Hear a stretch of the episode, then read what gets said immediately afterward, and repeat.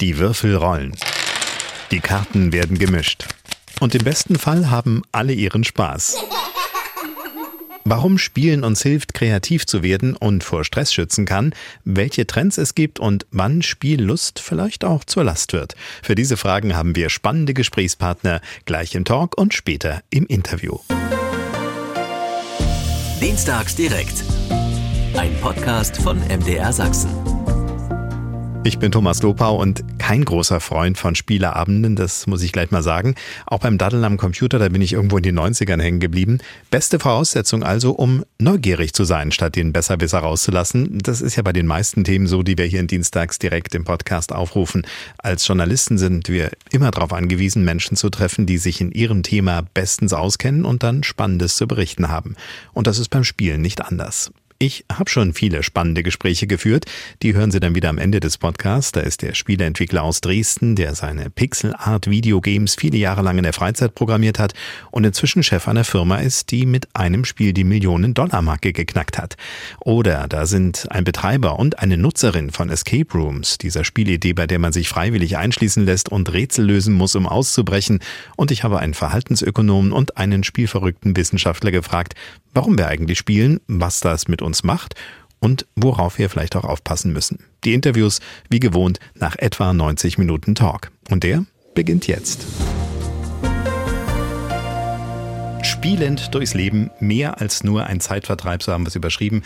Also wir werden über Spiele reden, wir werden bestimmt auch einige Namen, ich werde vielleicht gar nicht alle kennen, erwähnen, aber wir werden natürlich auch über das Spielen an sich und was es mit uns macht reden. Und ich stelle Ihnen jetzt mal vor, mit wem ich darüber spreche. Das ist zum einen Daniela Schäfer von der Ludothek Leipzig. Was das ist und was sie da macht, wird sie uns gleich erzählen. Schönen guten Abend. Guten Abend. Außerdem haben wir dabei Martina Fuchs vom Verein Spiel des Jahres. Sie sitzt in Köln, ist uns per Leitung zugeschaltet. Hallo, Frau Fuchs. Guten Abend. Na, funktioniert ja schon mal großartig. Äh, schöne Grüße an den Dom in der Ferne, obwohl es jetzt ja dunkel ist, aber vielleicht leuchtet er ja gut. Und Markus Klöppel ist bei uns. Er ist ein äh, Game-Professor. Ähm, das heißt, er unterrichtet Menschen, die in irgendeiner Art und Weise mit Computerspielen was am Hut haben wollen. Richtig? Korrekt. Sehr gut. Gibt in der Berufsbezeichnung bestimmt noch mehr zu besprechen. Das äh, kommen wir gleich drauf. Ich würde aber natürlich als erstes mal wissen wollen, wenn wir über Spielen reden, wie verspielt sind Sie denn eigentlich äh, selbst so im Einzelnen. Also wer, wer spielt was? Ich vermute mal, der, ich mache mal Mans First, wenn wir so viele Frauen in der Runde haben. Ich nehme mal an, der Gaming-Professor spielt ausschließlich am Computer. Oder nee. haben Sie auch Würfel, Karten und andere Mensch ärger dich nichts zu Hause? Natürlich nicht, das gehört bei uns genauso dazu. Auch sich das Ganze anzueignen ähm, vom Funktionsspiel, also Sport, klassisch, Bewegungsspiele, aber auch analoge und digitale. Das decken wir alles bei uns ab. Okay, also das äh, theoretisch oder sind Sie auch praktischer machen? Nee, praktisch. Also gerade entwickeln die Studierenden im ersten Semester ein eigenes Brettspiel bzw. Kartenspiel. Das gehört bei uns fest dazu. Das rein digital funktioniert nicht, die Mechaniken sind ja immer dieselben.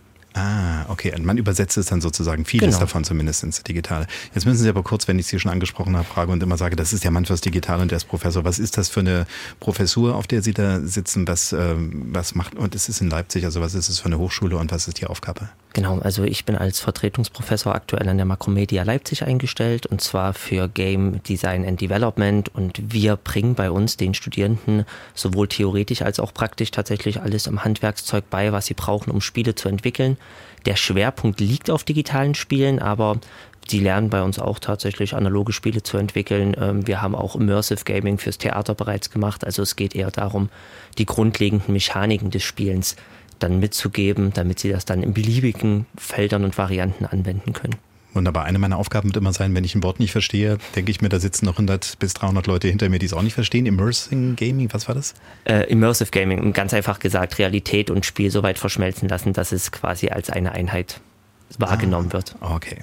Gut, dann fragen wir weiter Frau Fuchs in Köln. Vereinspiel des Jahres hat man schon mal gehört. Das ist dieser, was so ein bisschen aussieht wie der WM-Pokal, bloß bunter, ne? genau. Auf den Spielen prangt. Ähm, was verbindet Sie mit Spielen? Was spielen Sie? Welche Spielwelten sind Ihre und äh, wie kommt es dazu, dass Sie da so halb professionell oder doch sehr professionell, aber eben äh, im halb, im, in einem Teil des Berufes sozusagen mit Spielen vertraut sind. Genau. Also wir sind eine KritikerInnen-Jury. Das ist, glaube ich, den meisten gar nicht so bewusst, dass äh, wenn sie äh, das Spiel des Jahres für Weihnachten vielleicht kaufen, weil sie denken, ach, ich will ein Brettspiel schenken, ich habe nicht so viel Ahnung, ach, Spiel des Jahres, das muss immer was Gutes sein. So bin ich aufgewachsen. Bei uns gab es immer das Spiel des Jahres früher zu Weihnachten und das wurde dann auch unterm Weihnachtsbaum gespielt. Ich bin also sozusagen eine Spiel Spiel des Jahres Familie. Und wir sind eine KritikerInnen-Jury. Das bedeutet, wir alle, die in der Jury sind, wir sind im Moment elf Personen für das Spiel des Jahres und Kennerspiel des Jahres und nochmal ähm, drei in der Jury fürs Kinderspiel des Jahres. Ähm, und wir spielen eigentlich alles, was auf Deutsch äh, rauskommt. Also ich spiele zwischen 250 bis 350 Spielen im Jahr. Und das mit unterschiedlichen Gruppen, um dann die besten Spiele rauszufinden, die wir dann nominieren. Und dann werden die Nominierten nochmal weitergespielt. Und dann, dann finden wir sozusagen das beste Spiel für alle. Das ist für mich das Spiel des Jahres. Wunderbar. Und dann sind Sie äh, ja eigentlich so voll auf beschäftigt, 24 Stunden am Tag. Ne? Also Spiele auspacken, Spiele einpacken, Leute an den Tisch holen, dann überlegen, was ist gut dran, das aufschreiben. Aber Sie arbeiten ja. auch noch was anderes, ne?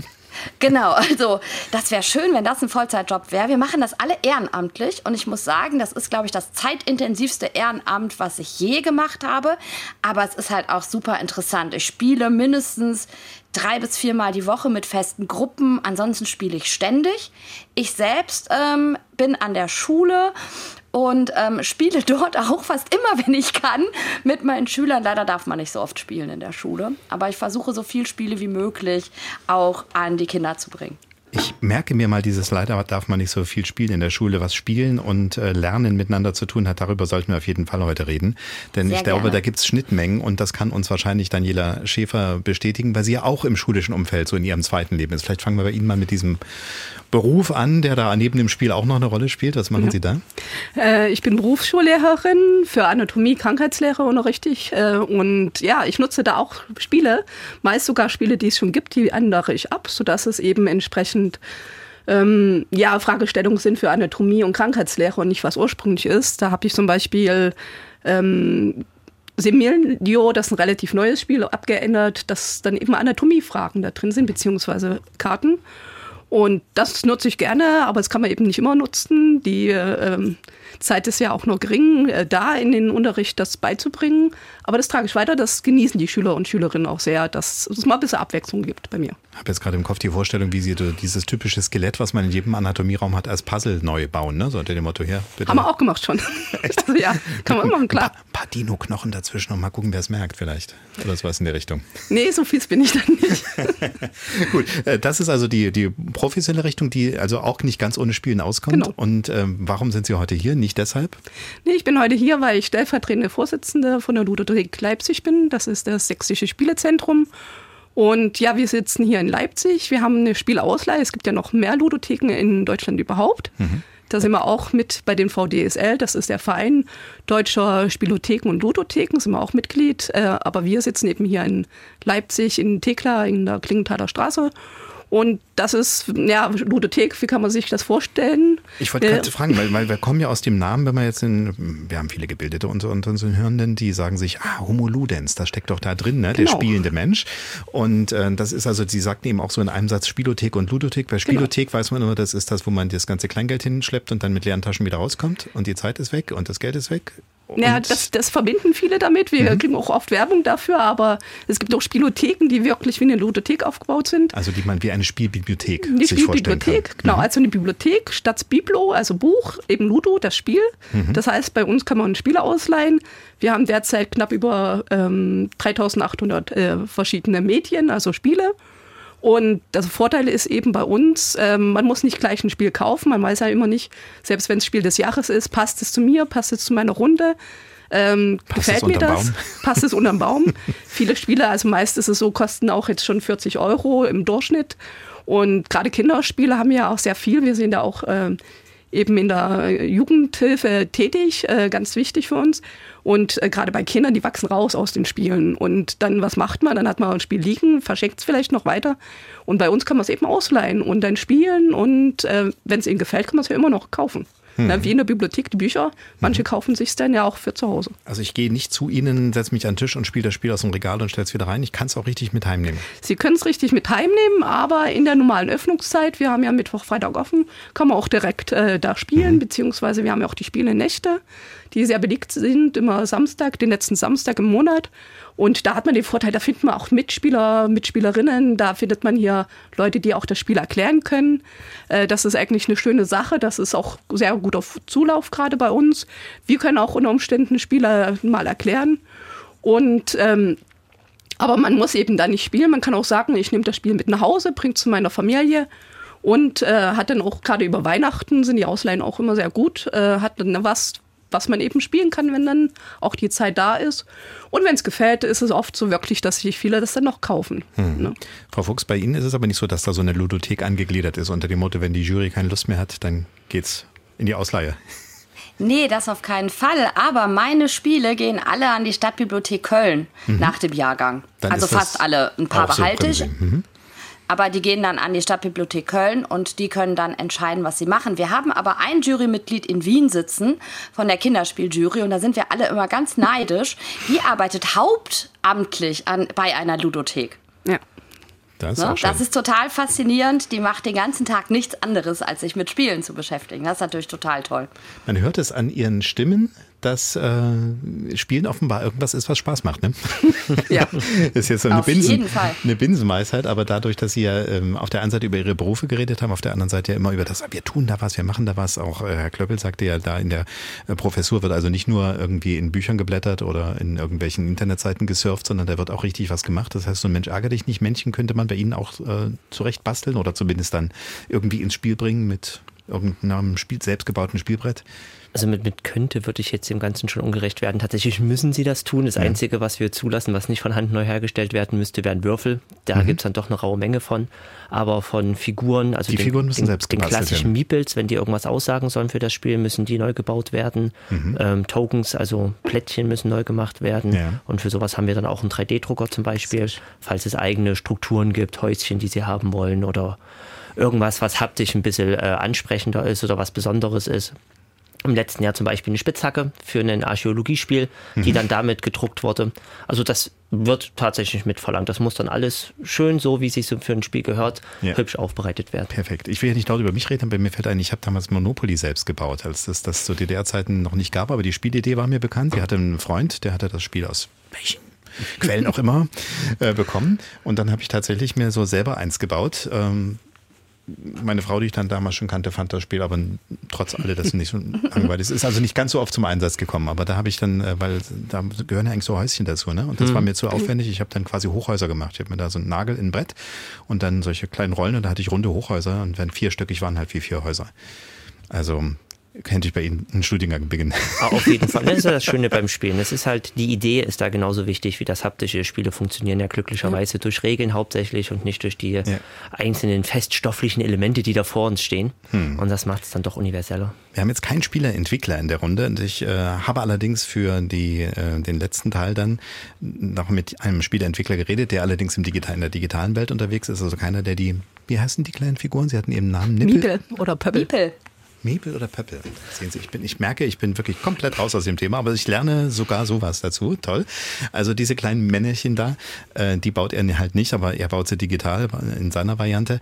Ähm, haben Sie persönlich Kontakt zu Spieleentwicklern? Wahrscheinlich über die Jury schon mal, ne, denke ich, Frau Fuchs. Also das, also das auf jeden Fall. Es ist aber auch so, dass die Spieleszene ist relativ klein. Ja. Also ähm, wir, wir kennen uns alle. Ähm, jetzt, dass man sagt, man ist befreundet, wäre vielleicht ein bisschen viel.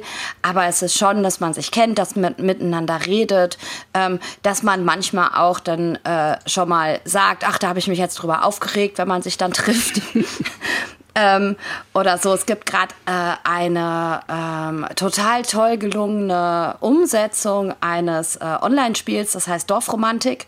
Ja. Und ähm, das ist richtig gut gemacht, weil man spielt eine Session und danach schaltet man irgendwelche Boxen frei, darf die auspacken und kann dann weiterspielen mit ein bisschen neuen Regeln und irgendwelchen neuen Plättchen und neuen Herausforderungen. Total spannend. Aber man kann es ist total schwer, es zurückzusortieren. Was jetzt den, die, den die normale Spielerin nicht so interessiert, sehr wahrscheinlich, weil's mit, weil sie mit ihrer Gruppe spielt. Ich jetzt, die mit ganz vielen Gruppen spielt, muss die Spiel ständig zurücksortieren. Da habe ich dann auch mal gesagt, oh, da hättet ihr aber was anders machen können. Aber natürlich, wir haben schon auch Kontakt.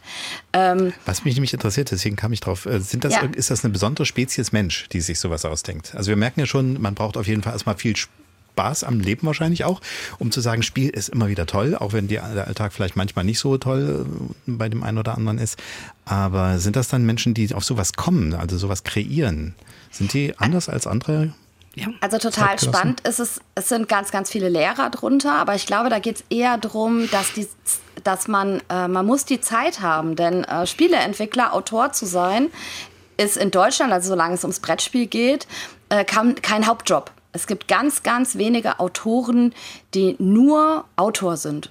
Ganz, ganz viele haben ihren ganz normalen Job äh, von 9 to 5 und müssen dann halt irgendwie äh, sich ihre Freizeit dafür opfern, um Spieleautor zu sein. Und mhm. ich glaube, das bedingt schon so ein bisschen, ähm, was man für ein Typ Mensch vielleicht ist, dass man dann halt auch wirklich äh, in der Freizeit seine Spiele entwickelt. Es sei denn, man landet an der Makromedia Hochschule und lernt es dann von der Pike auf und hat einen 3D-Drucker um die Ecke.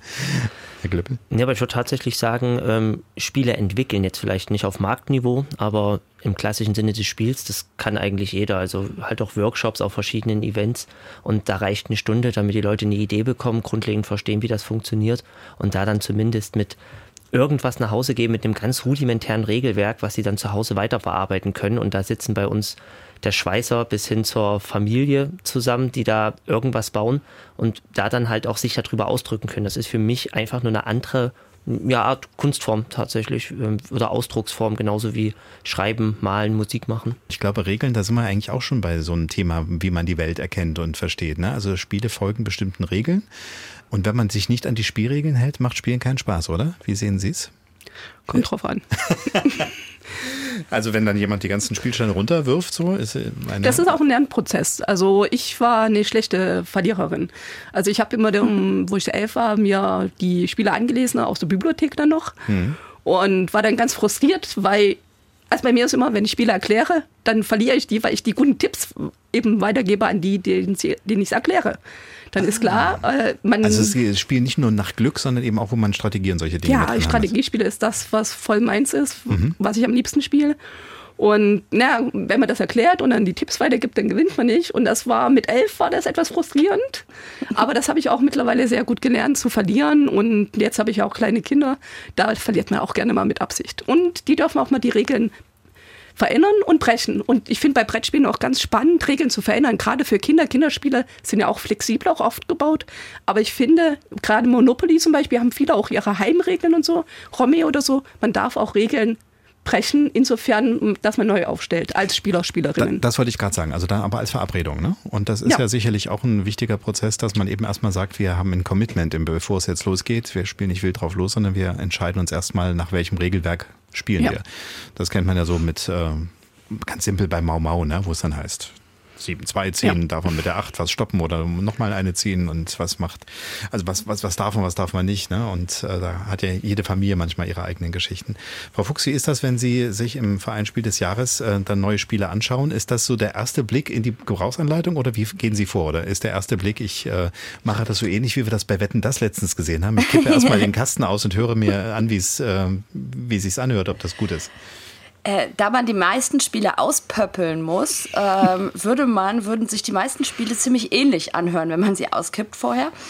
Ähm, ja, natürlich, also ich, ich äh, mache ein Spiel auf, äh, guck mir nicht zuerst die Komponenten an, sondern erstmal die Regel, weil in der Regel sind ja die Komponenten erklärt. Also was macht was, was ist was und so weiter. Also gucke ich schon in die Regeln. Ähm, was ich ganz spannend finde gerade, ich habe eine äh, Brettspiel AG mit Zweitklässlern im Moment. Und was ich ganz spannend fand, war, dass wir erstmal ähm, lernen mussten, nicht zu schummeln.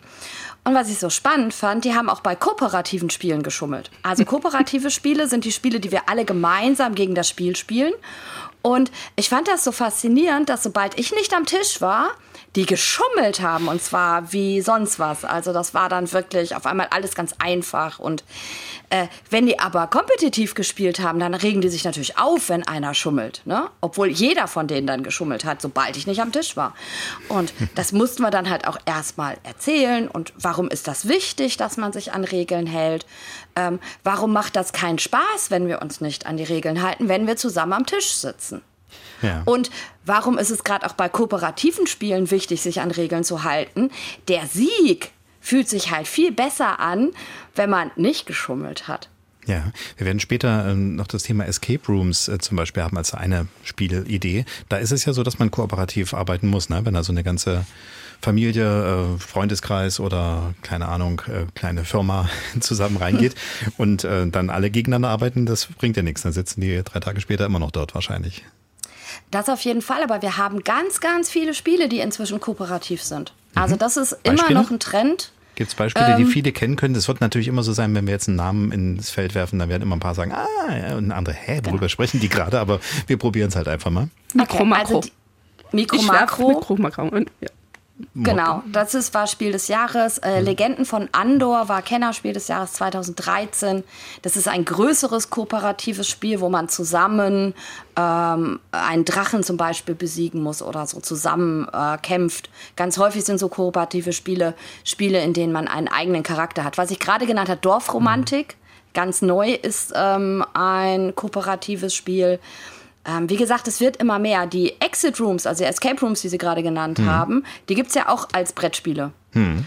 Und äh, auch da arbeitet man natürlich kooperativ zusammen. Und das ist gerade ein Trend, der, der ähm, sich die ganze Zeit eigentlich weiterentwickelt und inzwischen gibt es fast keine Themen mehr, die man nicht auch kooperativ spielen kann, weil es einfach ein ganz tolles Gemeinschaftsgefühl ist, zusammen zu gewinnen oder zu verlieren. Ja, wenn wir jetzt ein bisschen philosophisch werden wollen, ist das auch ein bisschen Zeitgeist vielleicht? Auf jeden Fall. Ja, denn ich könnte mir also, vorstellen, also das, vielleicht bin ich dann in der Spielewelt meiner Großeltern festgehalten, weil ich bin noch so auf, äh, ja, wie, wie heißt das, Mensch, ärgere dich nicht. Also die ganz, ja, ganz schwierigen Spiele. Ähm, ich habe mich komischerweise an Rollenspielen nie so richtig, das war mir vielleicht zu komplex, keine Ahnung. Also ich finde es ja, mal ganz gut, wenn das Glück mit im Spiel ist. da, da muss ich ganz ehrlich sagen, wenn zu viel Glück ist, finde ich das Spiel eigentlich langweilig. Also ja. so diese ganzen alten Sachen wie ne, Monopoly, Mensch, ärgere dich nicht, Laufspiele, wo ich eigentlich nur würfel. Hm. Ähm, und wenn ich gut würfel, habe ich Glück, wenn ich schlecht würfel, habe ich Pech. Ähm, ich mag das, wenn ich irgendwie mein, wenn mein Gehirn ein bisschen mehr, mehr Anspruch hat. Also zum Beispiel das Mikro-Makro, was gerade genannt wurde. Ich habe ein riesiges Wimmelbild vor mir ähm, so kann man sich das vorstellen. Viele Leute kennen doch so die Wimmelbücher ja, ja. als Kinder. Genau. Und ich habe eine ich habe eine ganz große Stadt vor mir in Mikro Makro im Wimmelbild. Und dann habe ich so Kärtchen, die so kleine Krimifälle darstellen. Und ich muss jetzt in diesem Wimmelbild äh, mir die passenden Lösungen dazu suchen. Ist total spannend, hört sich total simpel an. Ja. Wir haben uns alle gefragt, warum ist vorher nie jemand auf die Idee gekommen? Okay. Ähm, jetzt hatte hinter den Kulissen gerade der Herr Klöppel gesagt, als ähm, Hochschuldozent an der äh, Makromedia Hochschule, ähm, dass viele dieser Dinge, die man bis jetzt so, und das äh, ist ja eigentlich so eine Hochburg gewesen, ne, dass viele der Computerspiele gerade eben diese Komplexität hatten, dass die jetzt mittlerweile ihren Weg in die reale Welt sozusagen finden, ne, dass man also da versucht, diese Komplexität auch in irgendeiner Art und Weise auf den Tisch zu bringen. Richtig? Genau, also absolut. Das hat am Anfang vor gut zehn Jahren ging das dann schon so langsam los, dass das ein bisschen größer wurde innerhalb der Fanbase der Computerspiele. Die haben dann eigene analoge Konstrukte dafür gebaut. Falls mal der Strom ausfällt. Ja, ja aber auch, weil es halt ein Mittel vom Ausdruck ist tatsächlich mhm. oder mal ein bisschen rumexperimentieren wollte. Und mittlerweile ist das ein eigener Subgenre, ein eigener Submarkt geworden und es gibt eigentlich keine große AAA, also eine hochpreisige Produktion, wo nicht gleichzeitig auch ein Brettspiel-Adaption mit rauskommt. Domromantik ist jetzt gerade ein kleiner Vergleich dafür, dafür aber eins der besten der letzten Jahre, wie ich finde. Aber wir sehen das auch. God of War, was jetzt gerade rauskam, ähm, ordentlich bei den Game Awards abgesahnt hat. Auch da hat jeder Teil der neueren Reihe sofort eine Brettspieladaption bekommen und das gehört einfach mittlerweile fest zum Repertoire dazu. Hm. Ähm, jetzt hatte Frau Fuchs ja gesagt, dass da jedes Jahr dann eben diese Spiele gekrönt werden, rechtzeitig, dass man unter dem Weihnachtsbaum auch die qualitativ hochwertigen findet.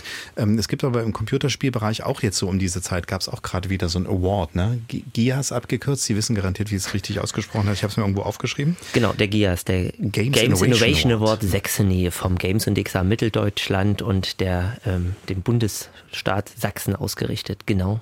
Mhm. Und da wird ähm, nur Digitales, also auch nur, nur Spiele angeschaut, die aus Sachsen kommen? Nee, wie ist das da? Ja, Was wird da? Exakt. Ah, also okay. hier kann ich jetzt auch einfach aufgrund ähm, meiner ehrenamtlichen Tätigkeit beim Games Index Mitteldeutschland mhm. ähm, gut was zu sagen. Und zwar werden da nur digitale Spiele in dem Fall ausgezeichnet und die müssen alle hauptsächlich in Sachsen erstellt worden sein. Also zum Beispiel der, einer der Teilnehmer Trail of Us, ein klassisches Grafik-Adventure über eine etwas verwirrte Kuh, die aufgrund von biologischen Umfällen in ihrem Umfeld jetzt den ähm, Bauernhof retten muss, samt Bauer und Tiere. Das wird hauptsächlich in Sachsen entwickelt, hat aber zum Beispiel auch internationale Mitwirkende, etwa aus Schweden und Finnland. Okay. Wer ist da Zielgruppe? Geht es um Kinder oder ist es äh, für Erwachsene? Äh, Trail of Us ist, würde ich jetzt mal als Couch-Koop-Game bezeichnen. Also da kann die ganze Familie quasi ah. mit knobeln und rätseln, wie man das jetzt lösen soll. Dafür ist es gut geeignet, auch grafisch sehr schön anzusehen. Hat jetzt Bauer sucht Frau im Blick, so und dem Motto, wenn es da langweilig wird, kann man dann die Kuh retten in der Zeit. Ähm, gut, das äh, ist jetzt die Seite. Wann äh, sind die Spiele des Jahres immer? Wann gibt es den neuen, den neuen Pokal immer? In welcher Jahreszeit ist das, Frau Fuchs? Den, den neuen Pokal. Wir sind im Sommer. Also wir sind wirklich, ähm, wir nominieren im Mai. Mai, Juni ungefähr kommen die Nominierungen raus. Das sind immer drei pro Spiel. Also Spiel des Jahres, Kinderspiel des Jahres, Kennerspiel des Jahres. Mhm. Und ähm, dann wird äh, Juni, Juli wird dann verliehen. Also wir brauchen ja immer noch so ein bisschen Zeit, um dann die Spiele zu spielen nochmal mehr zu spielen, die Nominierten. Und dann ist das wirklich so, dass am Vorabend oder an dem Tag selber, an dem wir äh, den Preis verleihen, wählen wir dann in der Jury den Preis erst. Okay. Und dann müssen ja die, die Industrie muss ja dann auch noch die Kartons umdrucken, denn wenn sie gewonnen hat, Ge wahrscheinlich, damit das zum Weihnachtsfest dann richtig ist. Ja, genau. Also es ist jetzt zum Beispiel das, äh, das Spiel des Jahres. Dieses Jahr war Cascadia. Und ähm, das war jetzt wirklich ganz lange nicht lieferbar und ist erst so seit September oder so lieferbar, weil im Moment äh, Papierkosten, Lieferschwierigkeiten, da haben die Verlage ganz schön äh, dran zu knapsen auch, muss man sagen. Und ähm, dann äh, wird das halt gedruckt. Aber man muss ja sagen, dass sobald die ähm, Verlage wissen, dass sie nominiert sind, dann äh, reservieren die sich Slots in ja. den Druckereien, dass sie, wenn sie jetzt Spiel des Jahres sind, sozusagen sofort ähm, äh, losgehen können und sagen können, jetzt wird gedruckt und dann äh, sind die ersten Exemplare auch ganz schnell schon zu kriegen mit dem Pöppel drauf. Okay. Ich gucke gerade, was wir, wir haben ja bei MDR Sachsen auch äh, einen Spieletest. Ich habe das geht jetzt hier nicht einfach los. Ich habe schnell im Internet geguckt, äh, was da zuletzt war, äh, ob Ihnen das auch bekannt ist. Perfect Match Spiele mhm. ab zwölf Jahre ist das, wurde gerade bei uns jetzt empfohlen als letztes. Und da kann man jede Woche, Donnerstag Vormittag wird ein neues Spiel empfohlen, kann man auf unserer Internetseite sachsenradio.de sozusagen die Konkurrenz zu ihnen schauen, was, äh, was bei uns gerade. Und wir lassen meistens eine Kinderjury das machen. Ne? Also das sind in der Regel Kinderspiele und da wird vorher eben auch haptisch alles ausprobiert ja. und gemacht. Perfect Match wäre jetzt halt eher ein ähm, klassisches Partyspiel für eine Erwachsenenrunde. Okay, dann ist war aber das nicht, für mich dann, jetzt dann war das nicht das Kind. Ab, ab zwölf Jahre genau, steht aber hier. Ja, gut, Party mit zwölf. Ja, ab zwölf. ab zwölf ist, also Kinderspiele gehen äh, bis sechs. Ja. Das sind Kinderspiele. Okay. Und Spiel des Jahres ist ab acht. Ähm, sagt man, ist Spiel des Jahres. Ähm, ab acht ist so das, wo man sagt, da fängt das Familienspiel an. Mhm. Okay.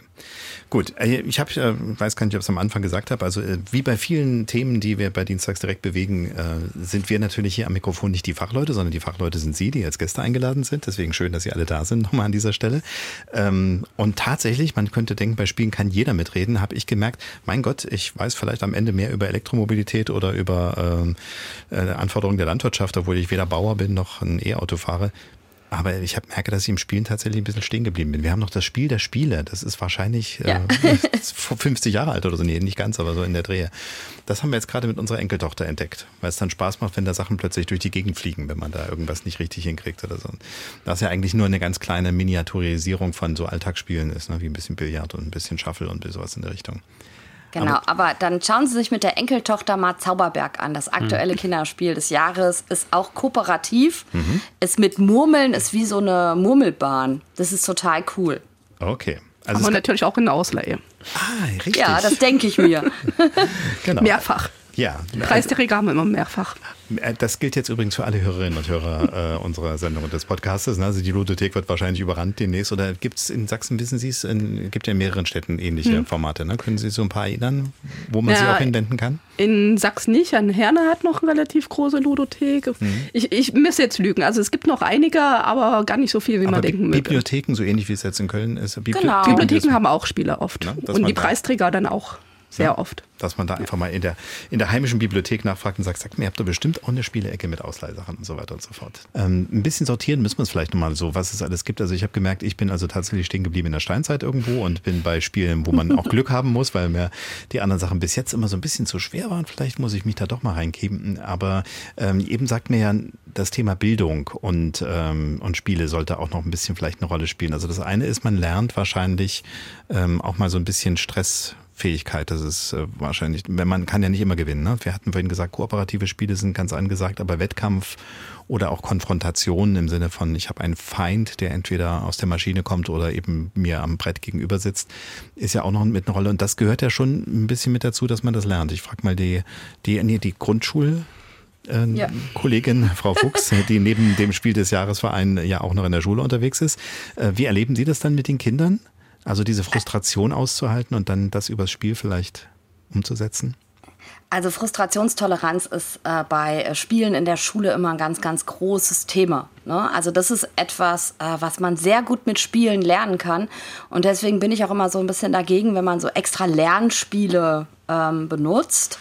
Die braucht man nämlich gar nicht. Die Schüler und Schülerinnen lernen einfach so viel, wenn sie überhaupt spielen. Und das ist etwas, was ganz, ganz viele Kinder nicht mehr machen. Also das ist so, vielleicht noch als Kleinkinder wird mit den Kindern mal gespielt, aber ich habe das wirklich so, dass meine Schülerinnen und Schüler ganz häufig mit mir das erste Mal wieder in Berührung kommen mit Brettspielen und die dann halt auch merken, wie cool das ist. Ich war mhm. vorher in Rheinland-Pfalz am Gymnasium und ähm, ich weiß ganz genau, wie viele auch ältere Schüler dann das erste Mal mit mir wieder Brettspiele gespielt haben und gesagt haben, boah, wie cool, ganz viel, was ich am Computer mache, kann ich auch auf dem Brett machen und mit meinen Freunden zusammen und einfach so, ohne dass irgendwie Medienzeit weggeht oder sowas. Und äh, haben für sich Brettspiele wieder entdeckt. Inzwischen würde ich sagen, es gibt ein Spiel für jeden. Wirklich. Okay. Ja, weil das, äh, es ist ja wirklich schier äh, unüberschaubar. Ne? Also wenn man allein schon sieht, die äh, Bilder, die es äh, auf unserer Internetseite gibt, da sind Sie vor einem Regal mitspielen. Ich nehme an, das Regal geht links und rechts jeweils noch 300 Meter weiter. Und ja. äh, bei Frau Schäfer, das Bild aus der Ludothek, da wo man hinten die Stapel sieht, ist ja auch so. Sie sagten vorhin über 3000 äh, Exemplare. Das sind einzelne oder haben Sie dann immer 100 pro Stück? Nee, nee, nee. Also das, äh, das Foto ist von der Messe übrigens. Mhm. Also der Modell Hobby Spiel, da haben wir ja auch eine Spielausleihe. Äh, da haben wir nicht ganz so viele Spiele, da machen wir auch immer wirklich die aktuelleren eher rein, mhm. weil das ja auch anregen soll zum Kaufen, die Messe, ist ja, eben eine Messe. Äh, in der Ludothek haben wir natürlich auch viele ältere Spiele, Sachen, die man gar nicht mehr aktuell kaufen kann. Das ist nochmal der Reiz. Und wir haben eben 3812 Medien, unterschiedliche Medien. Da sind unter Umständen zum Beispiel gibt es ja so Bücher. Yeah. Ich weiß nicht, ob Sie die kennen, wo man eben so blättert und dann muss man, liest man und dann blättert man weiter, weil man Zahl 3 gewürfelt hat und muss da woanders weiter lesen. Also sowas haben wir auch, aber mehr Brettspiele, Kartenspiele natürlich. Und insgesamt sind es 4013 Exemplare. Also gerade die Preisträger hier, Kennerspiel des Jahres, Spiel des Jahres, die schaffen mir dann, sobald es raus ist, auch nochmal mehr an, weil die natürlich auch mehr eingefragt Schnell werden. Schnell ausgeliehen sind dann ja. garantiert. Ne? Also ja. jedenfalls eine ganze Menge und damit ist dieses Skier, äh, also für jeden was dabei. Das wollte ich da nur noch mal ein bisschen untermauern, dass wir mal so ein bisschen so ein paar Zahlen haben. Ähm, in der Welt der, der digitalen Spiele ist es wahrscheinlich auch, dass sich das ja über, über wie viele Jahrzehnte reden wir eigentlich jetzt? Also wann ging es los? Ich habe irgendwann Pac-Man, war, war glaube ich noch nicht brandneu, als ich es kennengelernt habe, aber ähm, das ist auch noch so ein Spiel, was ich noch kenne, wo man mit so einem jemanden wegrennen muss und dann Druck gefressen wird meistens. Ja, das ist ja aus dieser ähm, Zeit, da wo man noch in so einer Art Kneipen äh, Vorhalle irgendwas spielen konnte. Ne? Kann man gerade in Leipzig spielen, übrigens bei Deutschland Digital im Museum, mhm. Zeit, zeitgenössischen Museum. Mhm. Das ist ja sogar kostenlos, kann man da rein. Das ist sehr gut. Ich habe gleich noch einen Tipp, wenn wir einmal dabei sind, dann vergessen wir es nicht. Im SMAC im, mhm. in, in Chemnitz gibt es auch gerade was, äh, auch was vor Digitales. Da kann man nämlich Tischfußballspiele äh, mhm. sehen. Also diese Kicker hat man, ich glaube, in irgendeiner Werbung war es vor kurzem, also vor, also vor kurzem, vor zwei, drei Jahren wieder mal zu sehen, diese Menschen, die man dann oben auf den Kopf drückt und dann geht unten mhm. das Bein raus. Also so ja. wie bei den richtigen Spielern scheinbar auch. Zumindest bei den Deutschen, nein. Ähm, und dann kann man irgendwo auf dem Tisch dann eben mit so einer Ballkugel da rumspielen. Also Sowas haben wir übrigens auch, dieses Tippkick. Ah, dies, diese Dinge so aus ganz unterschiedlichen Jahrzehnten, 50 ja. Exponate sind im SMAC auch kostenfrei im Foyer. Ja. Und äh, Zeitgenössisches Museum, also ein guter Tipp, wenn man erstmal mhm. da gucken will und dann kommt man zu Ihnen und bleibt was aus. Ja, das ist ja dann online, äh, digital und bei uns ist dann genau. analoge Sachen wieder. Genau, aber wir waren bei Pac-Man stehen geblieben und äh, Sakolpe wollte gerade nachdenken, wie lange eigentlich schon Videospiele auf der Welt sind. Genau, es geht ja schon deutlich vor Pac-Man los. Tatsächlich sehen wir da diesen Spieldrang, der den Menschen halt so eigen ist, weil bereits in Mitte der 40er Jahre ähm, wurden dann die ersten Großrechner dazu äh, missbraucht.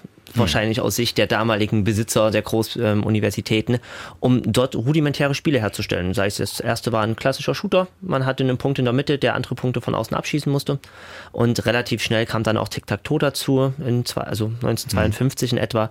Und das hat sich dann Stück für Stück weiterentwickelt. Die Text-Adventure, die an diese Junior-Own-Adventure-Bücher angelehnt sind, haben dann ihren Weg gefunden, erst über Universitätsnetzwerke ja. und dann peu à peu bis zum bekanntesten wahrscheinlich Pong, und mit Pong ging es dann richtig los. Das war dann der kometenhafte äh, Aufstieg der, der Spieleindustrie an sich. Atari wurde gegründet, hat mhm. die ersten Heimrechner gebracht. Von dort aus ging dann auch die Spielhallenspiele richtig auf große Fahrt in Japan, in äh, Amerika. Und so hat sich das dann Stück für Stück auch mit einigen Tiefs natürlich dann weiterentwickelt, bis wir jetzt bei dem aktuellen größten Unterhaltungsmedium sind, was wir aktuell kennen. Ja, und das eben auch mit den Konsolen, die dann noch dazu kamen, also das heißt den eigenen Spielgeräten, die man eben nicht, man musste nicht den Computer missbrauchen, wobei ich mich noch erinnere, in den frühen Windows-Versionen waren immer auch hier so ein Solitärspiel und sowas schon mit an Bord, ne? Das Nach wie vor. Ja. Ist immer noch. Ist ja. immer noch drin. Ja. Ganz ah. klassisch gehört dazu, ne, weil es halt einfach ein schönes Verkaufsargument trotzdem mit ist. Ähm, die meisten Internetbrowser haben auch versteckte kleine Spiele. Mhm. Ähm, der bekannt dürfte, glaube ich, sein von Firefox. Wenn die Internetseite nicht lädt hat, äh, lädt, hat man einen kleinen Saurier und den kann man dann über ein Endlosband an Jump'n'Run Hindernisse springen lassen. Also das, das ist in der technischen Entwicklung, ja, es bedingt sich halt so, so schön. Es ist, was man macht, kann man sowieso damit anreichern und damit dem Ganzen einen tollen Mehrwert geben. Ist das vielleicht auch so ein philosophischer Satz, wie man sagen kann, was man macht, kann man auch als Spiel machen? Frau Fuchs, würden Sie den auch unterschreiben? Dass man sozusagen alles im Leben in irgendeiner Art und Weise auch im Spiel nachbilden kann? Auf jeden Fall. Also es gibt, wie gesagt, also wenn ich höre, dass die Ludothek irgendwie 4000 Titeln hat, ich habe irgendwie 1200 und äh, ich würde sagen, ich habe fast zu jedem Thema ein Spiel äh, im Regal. Ob es jetzt Kochen ist, dann habe ich ein Spiel à la carte mit kleinen ähm, ähm, Herden und kleinen Pfannen wirklich, wo man dann äh, was machen muss, sozusagen. Auch damit, total spannend. Damit kochen Sie sich Ihr Abendbrot. Nein, das ist mal Das ist aus Plastik.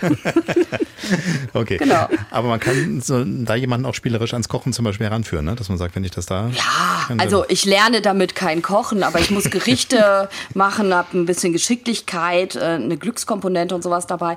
Aber es gibt zu, zu jedem Thema ein Spiel. Also wenn die Leute zu mir in die Wohnung kommen und mein ganzes Wohnzimmer, können Sie sich vorstellen, ist eigentlich Spielregal überall.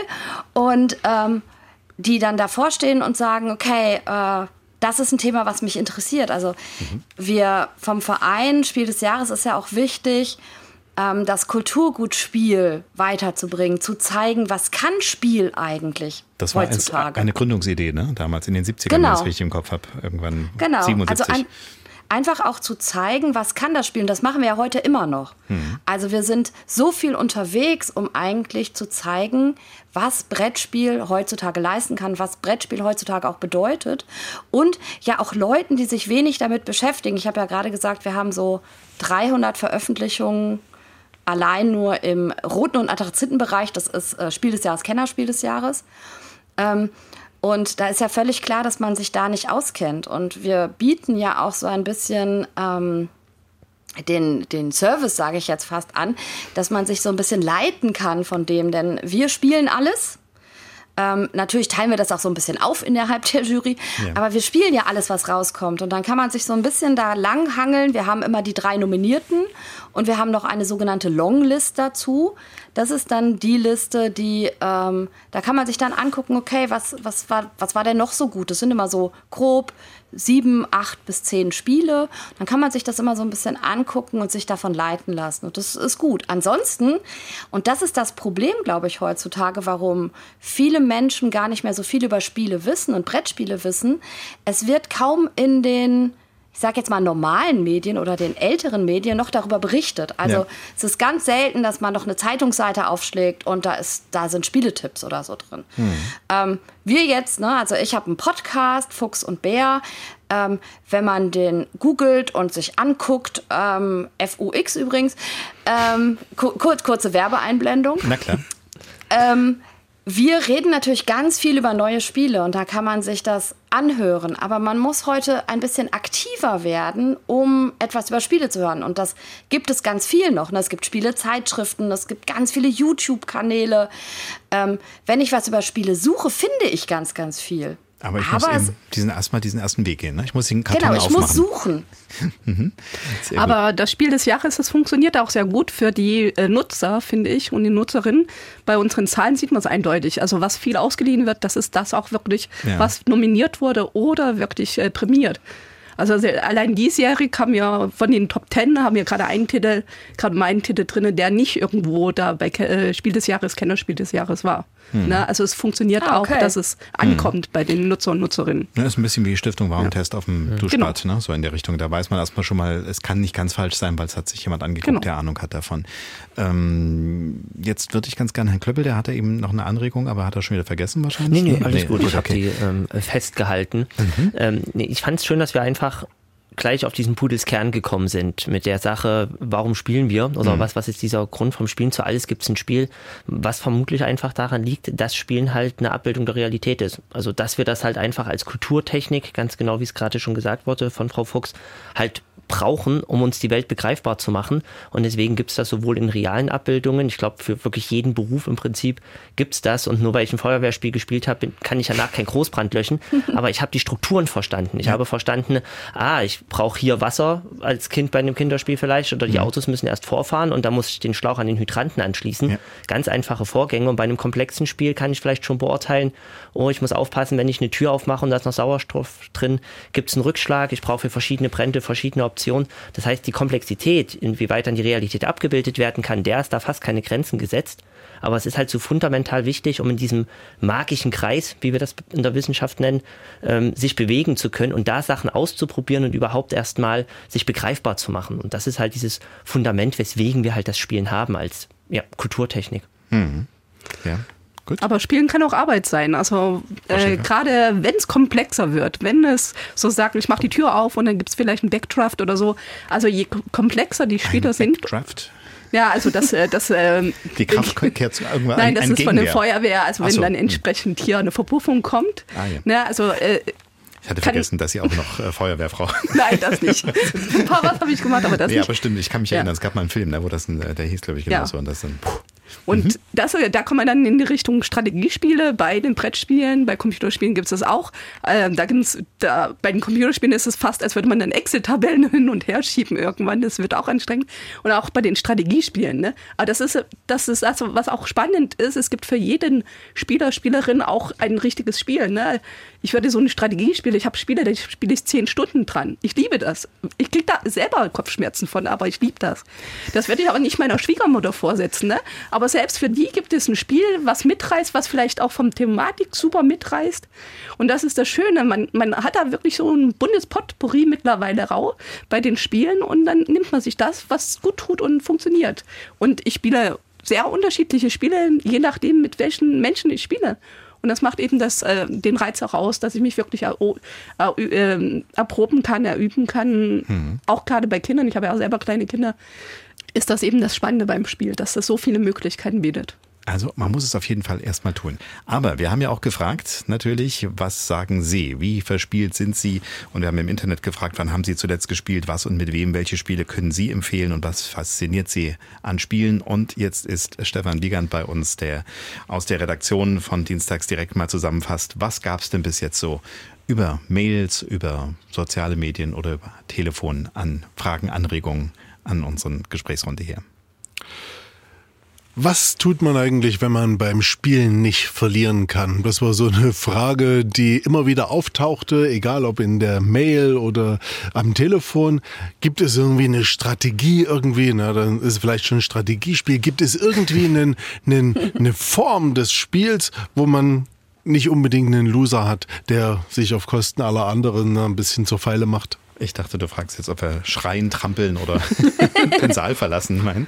Ja, was gibt es so für Strategien oder was erleben Sie vielleicht so aus Ihrem Alltag? Ja, auf, auf jeden Fall kooperative Spiele ausprobieren. Frau Fuchs, hm? Ne? Also das ist das, was ich äh, immer raten würde, wenn jemand äh, schlecht verlieren kann, einfach mal das ausprobieren.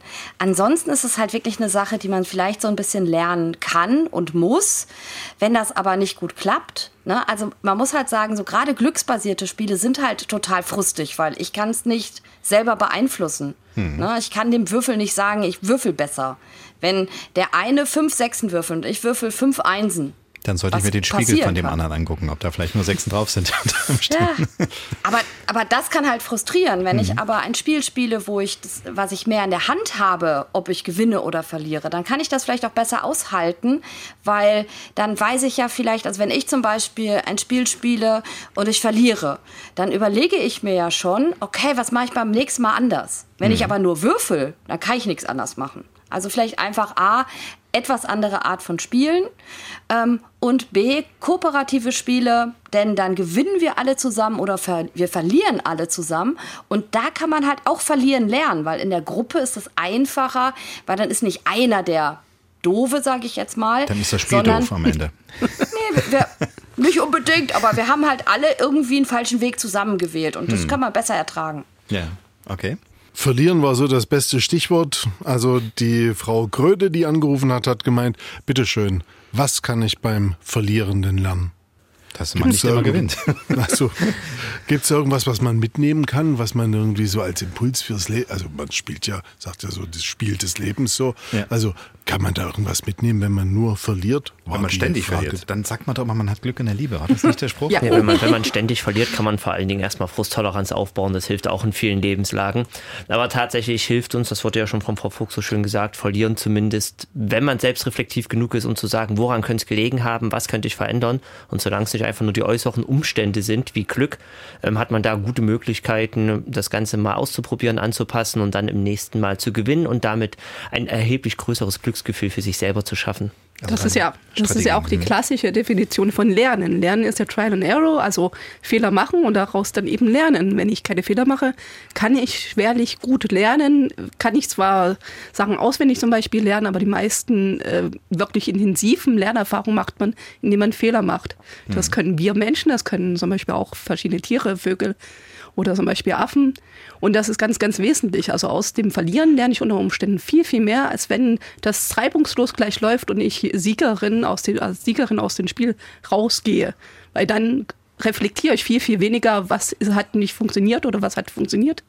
Deswegen verlieren ist teilweise sogar besser als gewinnen. Das ist doch der Spruch, den man dann mitgeben muss. Immer Wunderbar. verlieren, das ist eine super Lernerfahrung. Wunderbar. Ähm, es gab ja das Thema Lernen, war ja auch, glaube ich, auch genau. eine Frage. Ne? War eine Frage von äh, Herrn Hilscher und zwar gibt es ja die Frage, ähm, gibt es so Spiele für die Schule, wo man Sprachen, Mathe, Chemie, vielleicht sowas lernen, spielerisch erlernen kann, spielerisch quasi so einen Klassenabschluss noch hinkriegt, ohne Nachhilfeunterricht? Oder wo alle mithelfen können am Küchentisch? Hm. Ich glaube, da steckt äh, vielleicht ja, Frau Fuchs. Ja, also äh, gibt es schon, aber ähm, die sind dann halt oft extra für die Schule entwickelt. Also wir haben gerade im historischen Bereich haben wir sehr viele Spiele, die was abbilden können. Ähm, Mathe lerne ich mit jedem Strategiespiel, vorausplanen und so weiter. Ähm, aber so dedizierte Lernspiele, ähm, da lernt man, glaube ich, doch vielleicht besser mit dem Buch oder einem YouTube-Video oder sowas. Hm. Von Ihnen kam ja vorhin, glaube ich, auch der Satz, ne? dass Sie sagen, wir brauchen eigentlich gar nicht unbedingt die Lernspiele, weil jedes Spiel einen Lerneffekt hat. Genau. So in der Richtung. Und dann haben sich einige Hörer noch gemeldet und hatten so ein bisschen so eine Kaufberatung, glaube ich, war das. spielt man, spielt man heute lieber digital oder ist das gute alte Brettspiel doch noch so en vogue, dass man das den Enkeln beziehungsweise den Kindern so unter den Weihnachtsbaum schieben kann? Auf jeden Fall. Also, ähm, also nicht, weil ich jetzt natürlich hier auch auf, auf vom Vereinsspiel des Jahres äh, sitze, aber es ist einfach so, ich glaube, unsere Arbeitswelt oder unsere sonstige Umwelt wird immer digitaler. Also ich sitze immer mehr vom Rechner. Und ähm, da ist das Brettspiel halt auch einfach eine Entspannung fürs Auge, ich mache was Haptisches, ich habe was Cooles in der Hand. Ähm, das, ich sitze mit Freunden um den Tisch herum und das ist ja das, was, wir auch mit unseren Listen haben und mit unserem Preis haben. Es gibt Spiele für alle. Und das ist einfach das. Also man kann äh, mit gutem Gewissen Brettspiele schenken. Mhm. Ähm, und bei uns ist es in der Familie zum Beispiel so, dass sowohl analog als auch digital gespielt wird. Und ähm, beides hat nebeneinander seine Berechtigung und beides macht ja auch total Spaß. Also es geht ja einfach darum, was passt gerade besser. Und ja. ich finde, unter einen Weihnachtsbaum zusammen mit allen Spielen ist einfach eine super Sache geht auch ein bisschen Zeit rum. Und man hat ja meist an den Feiertagen ein bisschen Zeit übrig. Apropos Zeit, vielleicht noch zwei Ideen, ja, die von den Hörern gekommen sind. Ein Satz, bevor du das mhm. heute sagst. Du hast ja gefragt, das gute alte Brettspiel. Ich glaube, aus der Antwort eben kommen wir raus, das gute neue Brettspiel wäre auch eine ja, Idee. Bitte. Ne? Okay. Bitte. ja, okay. Also bitte nicht das gute alte schenken. Es gibt so viele coole neue Spiele und Mechanismen, mhm. wo Spielen richtig Spaß macht. Ja, nicht die Kinder mit Mensch ärger dich verkretzen. Ja. Oder Monopoly. Dazu hätte ich auch noch ein Rechenbeispiel. So ein Computerspiel, neues AAA-Spiel, bezahlt man mindestens 60 Euro. Dann braucht man noch einen äh, Rechner oder eben irgendwelche Konsolen. Mhm. Da ist man locker bei 300 Euro aufwärts dabei. Da hat einer, wenn man jetzt nicht kooperativ irgendwo spielt, hat ja auch ein Computerspiel, ich liebe Computerspiele, nicht missverstehen, hat einer Spaß. Bei Brettspiel gebe ich 40 Euro aus, vielleicht im schlimmsten Fall 60 Euro meist, maximal. Und dann haben da vielleicht vier Leute, fünf Leute Spaß dran. Ne? Also es ist ein einfaches Rechenbeispiel auch ein bisschen. Hm. Und ich kann es überall mitnehmen. Also wenn man mich einlädt, gehe ich ja fast nie ohne Spiel irgendwo hin. Also ich brauche nicht noch ein anderes Medium, sondern ich kann einfach das aber Spiel auf den Tisch packen und dann wird gespielt. Aber Endgeräte haben wir ja alle in der Tasche. Also Computerspielen kann ich auch am Handy. Das, ja, also das funktioniert nicht. Bevor Herr Professor Klöppel hier na, vom Stuhl fällt. Aber ja, es, ich habe schon das Bedürfnis zur Ehrenrettung zu eilen, aber ja. da finden wir vielleicht nachher nochmal eine Gelegenheit. Wir, wir kommen nochmal ja. aufs Digitale zurück, aber äh, Stefan, wir hatten dich unterbrochen. Es gab noch irgendwie so zwei oder drei kleine Zusammenfassungen ne, am Ende. Und zwar, Katrin Demuth hat gefragt, ähm, braucht man für Spiele Zeit oder umgedreht, sollte man sich immer für Spiele Zeit nehmen oder gibt es auch sowas wie so ein Quickie? Natürlich gibt es Quickies. Ja, absolut. Ähm, ich ich nenne die liebevoll Aufwärmer und Absacker. Ähm, also ganz häufig, wenn wir ein großes Spiel spielen, und ähm, da rede ich bei mir auch von einer Stunde bis zu 13 Stunden, mhm. ähm, spielen wir ganz häufig ähm, ein, ein kleines Spiel einfach am Anfang. Oder man hat zum Schluss noch eine halbe Stunde Zeit. Also es gibt Spiele, für jede Zeit eigentlich. Also ich würde sagen, so mit Regeln lesen ist man bei den Spiel, bei den vielen Spiel des Jahres Spielen vielleicht bei einer halben Stunde insgesamt. Mhm. Aber es gibt auch kürzere Spiele. Es gibt sogar ein Spiel, das heißt Seven Minutes äh, Empire, also sieben Empire in sieben Minuten. Das Spiel geht auch ungefähr sieben Minuten. Und das macht auch sehr, sehr viel Spaß. Oder Five Minute Dungeon, das ja, geht fünf stimmt. Minuten. das ist noch weniger. Oder drei Minuten Spiel übrig. nee, ein zweieinhalb Minuten Spiel. Aha. Magic Rabbit, das hatten wir äh, in diesem Jahr auf der Liste. Das geht exakt zweieinhalb Minuten. Und ich hau noch eine in die Runde Rätsel für eine Minute. Spaß beiseite, noch eine schöne Frage gab es und die kam von Konrad Geisler und er fragte, sind so diese digitalen Computerspiele, die man so in der Gamer-Szene kennt, nicht auch so ein bisschen was wie so Door-Opener für das, was etwas später kommt, beispielsweise was in den Automobilen oder Ähnlichen ein, zum Einsatz kommt? Ist da nicht so das Spiel so ein Trendsetter sogar? Also so ein bisschen wie die Raumfahrt für andere Dinge, ja. Ja. Mhm, okay. Mhm. Äh, also vielleicht, dass jemand, äh, ich könnte es mir eher so vorstellen, was die Entwickler angeht. Ne? Also soweit sagt, ich jetzt die Frage verstanden habe, wir bemühen immer gerne und sagen, Spiele sind ähm, für die IT das, was die Raumfahrt ähm, für die Materialforschung war, mhm. weil tatsächlich in Spielen erstmal viel ausprobiert werden konnte und ich sage jetzt mal, wer Spieleentwickler vor fünf Jahren gelernt hat, zehn Jahren gelernt hat und mit den Spiele-Engines, also das, worin die Spiele entwickelt werden, Unity, Unreal umgehen kann, der ist momentan ein heiß gesuchter Kandidat von der Automobilbranche bis zum Architektur Architekturbüro, weil dort einfach immer mehr diese Technik Einzug hält. Sowohl die IT-Technik mhm. als aber auch die Mechaniken dahinter, also alles, was mit dem Game Design an sich zu tun hat. Also es kann durchaus, digitale Spiele können durchaus ein Opener sein, aber in etwa im gleichen Maße wie auch analoge Spiele ein Opener für spätere Grafikdesigner sein können. Also wenn die Frage äh, des Hörers war, äh, junge Menschen an sowas ranzuführen, dann kann man vielleicht sagen, du kriegst von mir ein Computerspiel, wenn du mir versprichst, programmieren zu lernen und dann. Also man kann halt die Leidenschaft für ein Thema damit mhm. wecken oder überhaupt erstmal sich ausprobieren ausprobieren, hm. aber es ist jetzt kein Garant, also nur weil mein Kind den ganzen Tag äh, dattelt, wird es dann ja, später ja, also, mal Bill Gates. Wer, wer Fortnite spielt, ist noch kein Spieleentwickler. Dienstags direkt unsere Talksendung am Dienstagabend, die letzte in diesem Jahr und direkt vor Weihnachten, da reden wir über das Spielen, spielend durchs Leben, mehr als nur Zeitvertreib, was das so macht, wie das auch im Bildungskontext ist, was es mit der Frusttoleranz an solchen Dingen zu tun hat, Geselligkeit. Äh, für jeden gibt es ein Spiel, alles äh, Sprüche, die wir schon gehört haben und die uns zeigen, welche Welt da eigentlich aufgeht.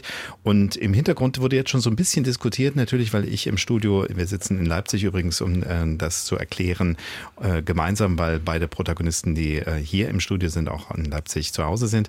Und da haben wir jetzt so ein bisschen die beiden Welten. Das ist jetzt, merke ich gerade, wenn ich so hinschaue, habe ich jetzt tatsächlich so eine, eine digitale Welt, aber ich sehe trotzdem Professor Klöppel äh, nicht als Bit und Byte, sondern in real. und auf der anderen Seite die analoge Ludotheks-Kämpferin äh, Daniela Schäfer, die aber auch im Digitalen unterwegs ist. Also ja. da, man schließt es eigentlich nicht aus. Äh, ist es eigentlich so ein Entweder-Oder? Das klang ja eben so ein bisschen bei den Hörerfragen an. Ist es eigentlich gut, digital zu spielen und macht, macht das was, vielleicht macht das die Kinder eventuell dann dumm und setzt sie nur noch auf den äh, Stuhl. Ähm, da sind ja solche Vorurteile im Raum. Ähm, kann man es eigentlich so trennen oder befruchten sich Dinge gegenseitig? Es sind schon zwei verschiedene Welten, aber in beiden kann man zu Hause sein, ne? wahrscheinlich. Ich frage mal den Digitalen, Professor Klöppel. Der zum Glück ganz analog vor Ort ist. Ähm, ja, tatsächlich, das schließt sich nicht untereinander aus. Das eine wird natürlich gerade häufiger benutzt, das muss man einfach sagen. Digitale Spiele haben dem klassischen analogen Brettspiel einfach das Wasser abgegraben, so ein bisschen aktuell. Das bedeutet aber nicht, dass das eine jetzt besser oder schlechter per se geeignet ist. Die haben beide ihre Stärken und ihre Schwächen. Und ich persönlich freue mich immer, wenn die Kinder oder die Menschen beides benutzen, denn beides hat halt seine Stärken, die es da auch dann massiv ausspielen kann und auch genutzt werden kann. Können Sie mal ein paar benennen? Also man sagt, also wenn ich digitale Spiele spiele, neben den Gefahren. Ähm, was lerne ich? Also was sind so Skills, wie man es neudeutsch sagt, also so Möglichkeiten, die ich mir vielleicht auch erarbeite, wo ich sage, als äh, mhm. wenn die Kinder das machen, haben sie etwas ja, gelernt? Also das kommt jetzt drauf an. Ähm, ich, ich tue mich jetzt schwer, da eine allgemeine Aussage zu treffen. Mhm. Was die Forschung uns sagt, ist, Hand-Augen-Koordination wird erheblich besser bei Spielen. Das liegt aber einfach daran, dass meine Finger wissen müssen, was sie tun, ohne dass ich hingucke. Ähm, die räumliche Wahrnehmung wird in Computerspielen häufig deutlich mehr gefördert. Das würden wir allerdings auch haben, wenn die Kinder im realen Leben kilometergroße Areale durchqueren würden. Das heißt, hier ist dann das digitale Spiel eher ein Proxy, was eine Fähigkeit, die sowieso vorhanden ist, einfach auf eine andere Art und Weise schult. Mhm. Aber genauso kann soziales Verhalten stark geschult werden und trainiert werden, wenn Multimassive Online Games gespielt werden. Also das klassische Online-Spiel, sei es jetzt World of Warcraft, was die meisten Hörer da draußen wahrscheinlich kennen, oder auch Fortnite.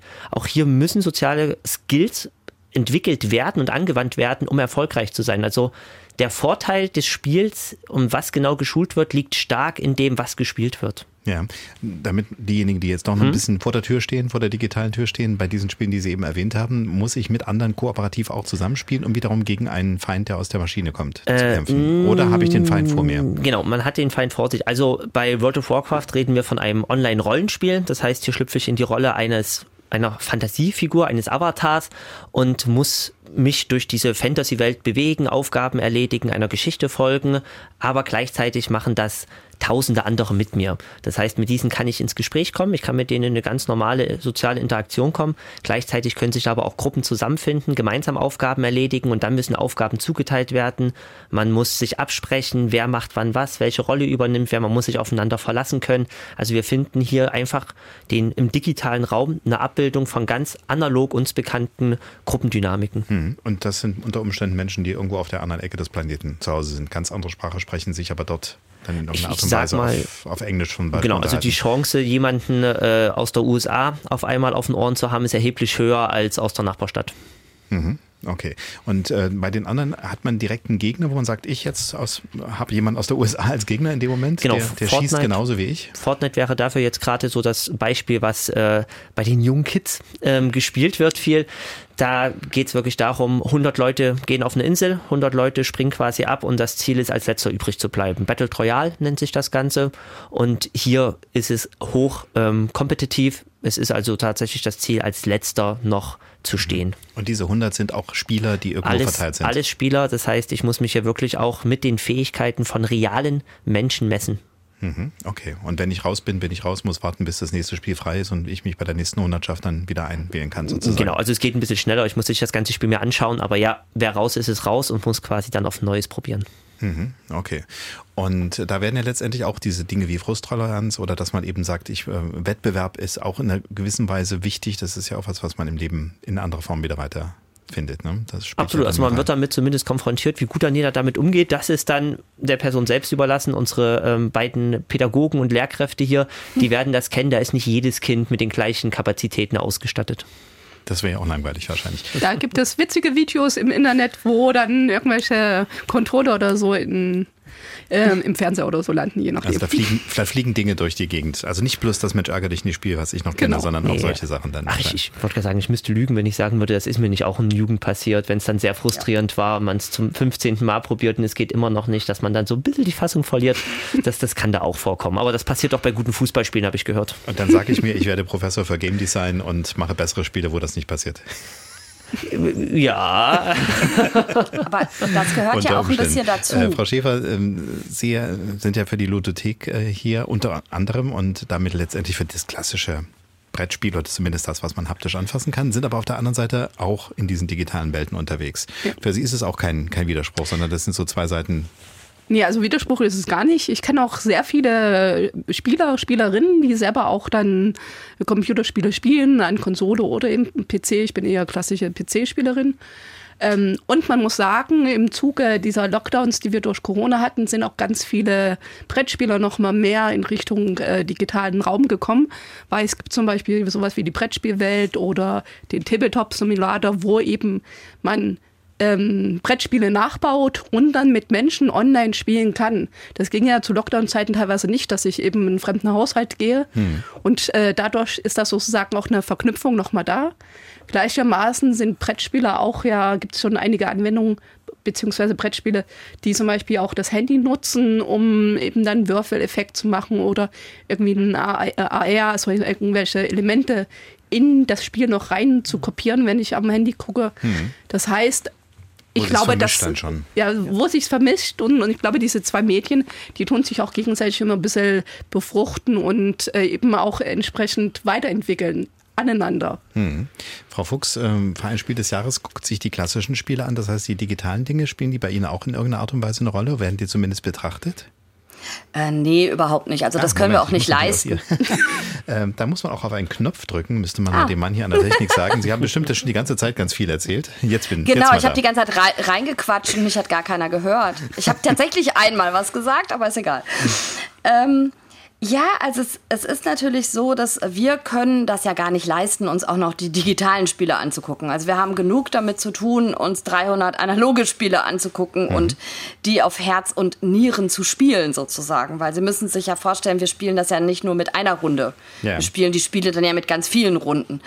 Ähm, aber wir haben natürlich Hybridspiele drin. Also ähm, eines meiner liebsten Hybridspiele ist Soviet Kitchen. Das ist ein äh, Spiel mit einer App und das ist total cool, weil ich dort Farben mische. Also ich bin, die Story ist ein bisschen krude. Wir sind äh, Köche im Zweiten Weltkrieg und müssen die äh, Soldaten der sowjetischen Union äh, verköstigen.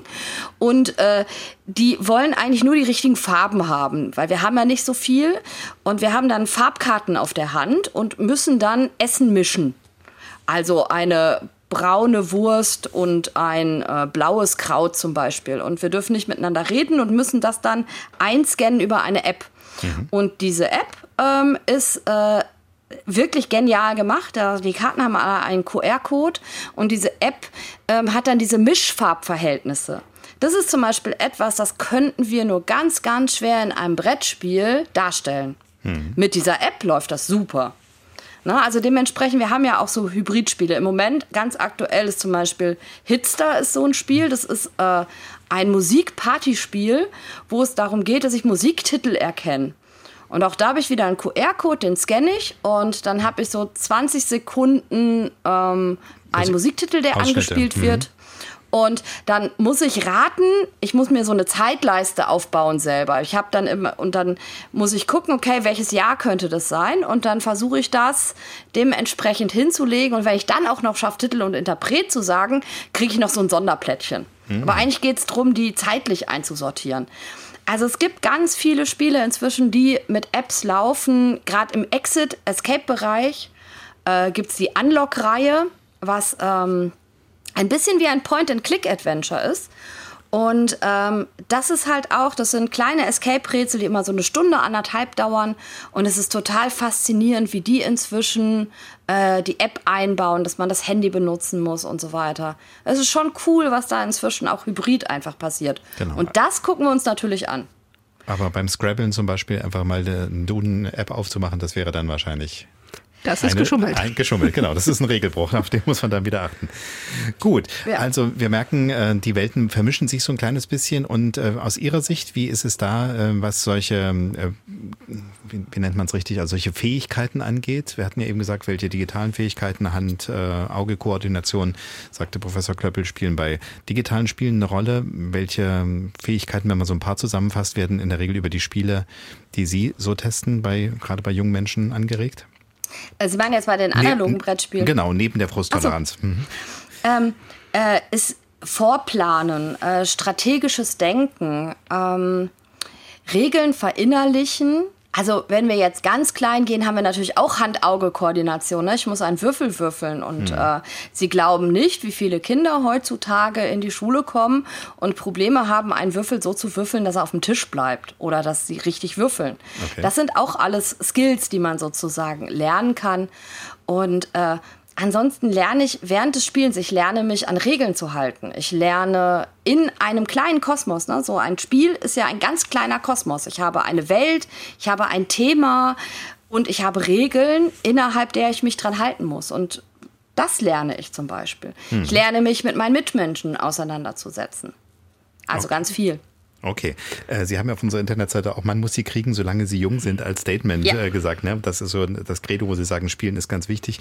Deswegen, ähm, also je früher man Kinder an diese Dinge heranführt, desto besser ist es dann auch um sie auch als spielende Erwachsene. Wahrscheinlich ist bei mir was versäumt worden. Ich bin wahrscheinlich nur mit Mensch ärger dich nicht sozialisiert worden. Und deswegen ist da nicht so viel draus geworden. Also das ist schon wichtig, dass man da diese Möglichkeiten, diese, diese Vielfalt auch so ein bisschen mit unterbringt. Ja, ne? einfach, einfach Spielen anbietet. Und ich kriege das zum Beispiel mit, dass äh, bei mir ganz, ganz viele Schüler und Schülerinnen sagen, es ist so toll, dass ein Erwachsener mit ihnen spielt. Das ist halt auch etwas ganz Wichtiges, dass Erwachsene mit ihren Kindern spielen. Und das ist jetzt egal, ob analog oder digital. Also ich würde da auch gar kein Fass aufmachen, analog und digital irgendwie gegeneinander auszuspielen, sondern mhm. wir bereichern uns äh, nebeneinander super. Also das ist, es ist ein Sinn für, für digitale und für analoge Spiele. Und ganz häufig sind die Menschen, die äh, analog spielen, spielen auch digital, weil wir spielen einfach gerne und wir spielen ständig, wenn wir spielen können. Genau, weil es ja auch, äh, das werden wir nachher noch äh, von Professor Buchers, dann äh, Verhaltensökonom, ähm, Psychologen hören, weil es unser Gehirn ja auch triggert. Ne? Also mhm. er, er sagt das dann so, das werden wir dann im Interview nochmal genauer von ihm uns erklären lassen, dass man in diesem Wechselspiel zwischen Langeweile, weil Routine und ähm, sowas ähnliches wie Angst, also irgendeine Attraktion, die, die uns plötzlich ganz fängt, immer in diesem Wechselspiel beim Spielen unterwegs ist. Ne? Da gibt es diese langweiligen Momente. Wenn ich wieder in meiner Mensch ärger dich nicht Welt bin, ist das eben dieses dreimal würfeln und keine sechs kommen, wenn ich da drin stehe. Bis dann wieder plötzlich, und jetzt kann ich loslegen und jetzt ist wieder was oder das ist jemand hinter mir her. Also dass das immer wechselt zwischen Angst und äh, Langeweile, Regelwerk, an das ich mich halten muss und auf der anderen Seite Möglichkeiten, die ich ausschöpfen kann. Mhm. Frau Schäfer?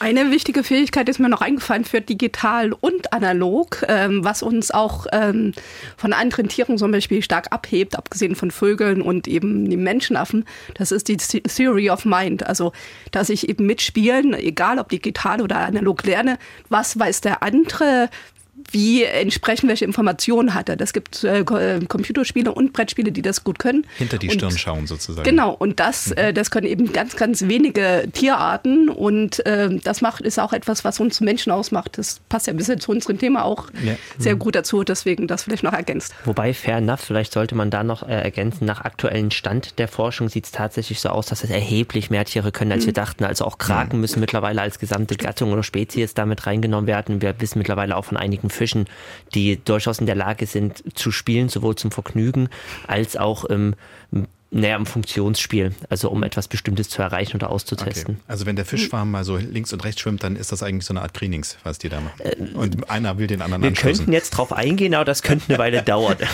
Also Schwarmintelligenz ist auch nochmal sehr komplexes Thema.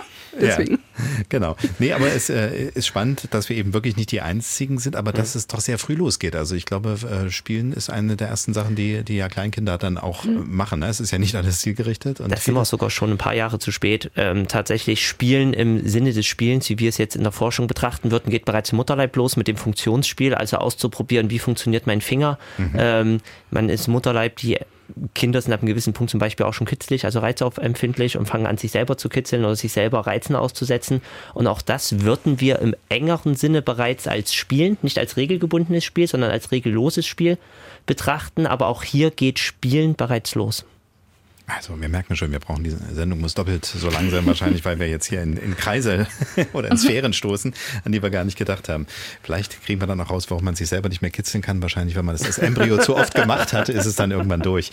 Ähm, worüber wir noch nicht gesprochen haben, ist, ähm, wir sagen jetzt immer, welche Möglichkeiten da drin stecken und wie gut es eigentlich auch, äh, nicht eigentlich, sondern wie gut es ist, dass man eben Interaktionen und Kooperationen und solche Dinge spielt. Wie ist es denn ähm, mit dem Sucht, ich habe gelernt, Spielsucht ist etwas anderes. Spielsucht bedeutet, mhm. äh, ich muss mein Geld verzocken sozusagen. Also ich muss diesem Glücksspiel äh, auf. Äh, da, das ist ja nicht das, was unser Thema heute ist. Aber wie ist es, wenn man gefühlt, der Vorwurf kommt oft von den Älteren gegenüber den Jüngeren, viel zu viel Zeit damit macht und in einer Spielwelt versinkt und die reale Welt dann nicht mehr so eine Rolle spielt. Ist das etwas, was Ihnen in Ihrem Alltag auch passiert oder sagen Sie, nee, also in meinem Freundeskreis gab es das noch nie, dass mal irgendwas anderes hinten runterfiel? Frau Schäfer? Doch, also in meinem Freundeskreis, ich habe einen Freund, der ist computerspielesüchtig. Mhm. Ähm, das ist ja mittlerweile auch anerkannt von der mhm. WHO seit 2019, glaube ich. Aber also von mir wird immer behauptet, von gerade von meinen Schwiegereltern, ich wäre doch spielersüchtig, wenn ich sage, ich gehe jetzt hier zum Spieleabend bei Freunden oder so. Ähm, Dann sagen Sie, heute sind Sie in der Selbsthilfegruppe, wir reden drüber. Genau, ähm, aber ich denke mal, für Brettspiele ist es schon schwieriger, wirklich eine Sucht zu entwickeln. Man hat auch dieses, dieses Glücksgefühl, das Dopamin ausschütten, das hat man auch, aber man braucht ja eigentlich immer jemanden, der mitspielt. Ja. Das brauche ich beim Computerspielen nicht. Dementsprechend dadurch, durch diesen noch stärkeren sozialen Zwang, den ich beim Brettspielen habe, weil ich brauche eine Spielerunde. Gut, es gibt auch Brettspiele, die für eine Person, mhm. aber in der Regel brauche ich eine Runde, ähm, die mit mir spielt, ist die Gefahr natürlich dann nicht da, so da wie beim Computerspielen. Für Brettspiele gibt es auch keine anerkannte Sucht ne, bei Computerspielen mittlerweile, wie gesagt, diese Anerkennung sogar da. Genau. Also es würde dann eher in Richtung missbräuchliche Mediennutzung meistens ja, gehen. Ne? Sehr schön, dass Sie das sagen, da muss ich das nicht tun. ja, ich habe mich schlau gemacht. Ich hatte nämlich äh, die anonymen äh, Spieler aus Auerbach angefragt, hm. ob jemand vielleicht drüber reden will. Ähm, da ging es allerdings um Glücksspielsucht und es, äh, anonym sagt es ja schon, da will natürlich niemand sich äh, hm. öffentlich äußern, aber ich habe mit, ähm, den, äh, mit dem Fachverband ähm, geredet und mit der selbst, nee, mit dem Diakonischen Beratungszentrum mhm. Vogtland was darüber spricht. Also wenn jemand da ein Problem hat, äh, dann sollte sich entweder über anonyme-spieler.org mal äh, schlau machen oder es gibt auch über das DRK oder über andere Verbände die Möglichkeit, also mal Glücksspielsucht äh, in mhm. den Such Maschine eingibt, dann findet man auf jeden Fall dort Anlaufstellen und Telefonnummern, wenn man das Gefühl hat, das ist zu viel. Aber das heißt jetzt nicht, alle Eltern, die jetzt äh, eine, irgend so eine Konsole verschenken, rufen dann bitte in der ersten Januarwoche an, jetzt ist mein Kind süchtig geworden, weil es bloß weil es ein paar Mal mehr gespielt hat. Wenn ich darf, würde ich da kurz eine kleine Anekdote bringen. Ja, ähm, also diesen Vorwurf gibt es halt, seit es das Medium gibt. Wir können das wirklich verfolgen. Das hat keine drei Monate gedauert. Da wurde von Glücksspiel, beziehungsweise Glücksspiel sage ich jetzt schon, von spielesüchtigen Kindern gesprochen. Das ist aber ein ganz normaler Abwehrmechanismus von der Gesellschaft auf neue Medien. Wenn wir ins 18. Jahrhundert gucken, auch da gab es die Romansucht. Junge Frauen, die auf einmal angefangen haben, Romane zu lesen, anstatt den Haushalt zu machen oder sich ähm, vielleicht um, um, häusliche Tätigkeiten zu kümmern. Und die, da wurden dann die schlimmsten Szenarien gemalt. Die, die verlottern, die verwahrlosen, die sitzen nur noch draußen unterm Baum und lesen diese Liebesromane. Was soll denn aus dem werden? Die verblöden alle. Also die Argumente kann man wirklich eins zu eins nebeneinander legen. Und ich glaube nicht, dass ich rausbekommen würde, was jetzt gerade für die angebliche Lesesucht Spielsucht oder für die klassische oder angenommene Computerspielsucht gilt. Aber wir müssen sagen, Computerspiele haben natürlich das Potenzial, ähm, Leute so weit zu fesseln, dass ein Leidensdruck entsteht. Und in dem Falle ist dann auch dringender Handlungsbedarf nötig. Das gilt aber genauso, wie es auch für Sportsucht gilt. Das gilt genauso, wie es für alles andere gilt, wenn es aus dem Ruder läuft. Das ist also mhm. nichts, was dem Medium inhärent ist, mhm. sondern das ist etwas, was passieren kann, wenn Leute nicht gut da drin sind, aus genetischen, erlernten, sozialisierten Gründen, das selbst zu regulieren. Ein Unterschied bilden hier dann einige Spielmechaniken, die explizit darauf abzielen, glücksspielartig uns zu triggern. Das hat aber wiederum mit dem mit der Kulturtechnik Spiel weniger zu tun. Ja. Hier greifen dann bestimmte psychologische Mechaniken, psychologische Merkmale, die ganz benutzt, genutzt werden, genau, um das Geld aus der Tasche zu ziehen. Das sind diese einarmigen Banditen, die man genau, aus Las Vegas kennt. Deswegen ne, ist es auch so wichtig, dass wenn Eltern eine Konsole verschenken, gilt dasselbe wie bei allen anderen Medien. Bitte, bitte mit den Kindern drüber reden, was es dort tut, das Ganze kontextualisieren und sich auch mal erzählen lassen, was dort eigentlich passiert. Ja, richtig. Ähm, ist fast wörtlich das, was ich auch mit Dr. Benjamin Biegel, den Sie auch kennen, mhm. besprochen habe, Medienwissenschaftler, der uns eben auch sagt, wir sollen also auf der einen Seite auch bei uns selber betrachten, lassen wir andere soziale Dinge plötzlich schleifen, Verabredung platzen lassen, irgendwie einen Freundeskreis nicht mehr treffen, sondern alleine plötzlich nur noch mit meinem Spiel da unterwegs sein. Und in Bezug auf Kindern genau dieses mal fragen, was machst du da eigentlich, was gefällt dir da dran, wie geht das und darf ich vielleicht auch mal dabei sein, zuschauen oder mir das erklären lassen, einfach um äh, zu wissen, was da läuft. Dann ähm, reden wir gleich nochmal drüber, äh, auch was noch über die äh, verschiedenen Kanäle zu uns gekommen ist. Und äh, doch eins, weil ich, weil ich gerade Dr. Biegel gesagt habe, äh, Sie kennen ihn, habe ich einfach so unterstellt, das weiß ich, äh, über die lange Nacht der Computerspiele. Das ist ja auch so eine Geschichte, die in Leipzig äh, stattfindet, äh, an der HTWK. An der Hochschule sogar. Genau. Also auch sozusagen mit dem wissenschaftlichen Segen. Wird da geguckt, ob die Menschen lange aufbleiben können oder was ist da die wissenschaftliche oh Expertise Gott, ähm, dahinter? Ich, ich hoffe, ich kriege dann von, von meinen äh, Mitstreitern an der HTWK jetzt keiner auf den Deckel. Ähm, nein, tatsächlich hat sich das aus einem wissenschaftlichen äh, Bereich entwickelt gehabt, aus einer Vorlesungsreihe, damals als die Gamescom weggegangen ist. Das war allerdings, sah das alles noch ganz anders aus mittlerweile. Die, die Messe, die, die Leipzig Genau, die Leipziger ist. Gamescom, genau, ähm, ist ja damals dann weg nach Köln. Die lange Nacht der Computerspiele war damals dann in Zwei-Stunden-Event zu einem Symposium zu Second Life. Das kennt heute keiner mehr, ist jetzt auch nicht so relevant. Das ist was ähnliches wie jetzt Herr Zuckerberg mit dem Metaverse. Ja, genau, quasi die Sims mit Online-Anbindung. Ähm, und da ging es doch gar nicht so groß darum. Irgendwann kam dann René Meyer dazu, auch eine ganze lustre Gestalt hier aus der Region und für die Spieleszene ähm, in Deutschland sehr wichtig. Und das hat sich Stück für Stück entwickelt. Vor fünf Jahren habe ich die dann übernommen von ihm und organisiere die seitdem. Und wir haben mittlerweile da auch wirklich ein Festival der Spielekultur draus gemacht. Das heißt, es gibt zwar einen dezidierten Bereich für Game Science, also für die Spielewissenschaft. Aber ansonsten ist das wirklich etwas, wo man kommen kann. Und vom Retro-Games über VR, Brettspiele haben wir ganz viele. Wir haben auch das Pen and Paper, nochmal ein Begriff, einfach mal googeln.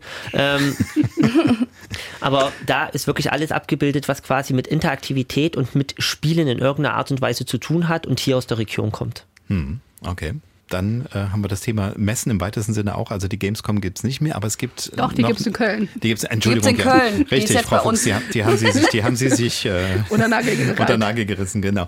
Äh, nee, aber es gibt, äh, das wollte ich sagen, es gibt ja noch eine andere äh, Spielemesse, wo die Ludothek ja auch mit dabei ist. Sie mhm. sagten es vorhin schon mal, Sie sind auf der einen Seite dort mit in einer, mit einer Ausleihe, aber auf der anderen Seite, glaube ich, auch beraten so ein bisschen, ne, was man da alles so machen könnte.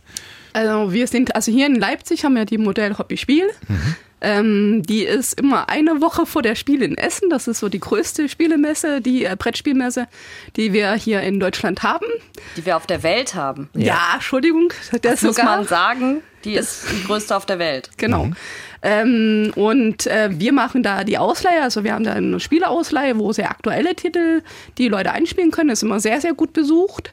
Ähm, und dann eben entsprechend haben wir zum Beispiel auch viele Turniere. Da haben wir auch zum Beispiel die sächsische Meisterschaft in Siedler von Katan, mittlerweile ja nur noch Katan, mhm. ähm, die ja immer noch läuft, äh, wo man sich auch für die deutsche Meisterschaft qualifizieren kann. Da könnte man sich dann für die Weltmeisterschaft qualifizieren. Also es gibt auch so ein wirklich äh, Meisterschaften in Brettspielen, verschiedenen ähm, was wir dann eben auch auf der Messe haben. Ähm, aber es gibt natürlich nicht nur die Modellhobbyspiele hier in Leipzig, sondern wir haben, wie gesagt, auch die Spiele in Essen. Wir haben die Herner Spieletage.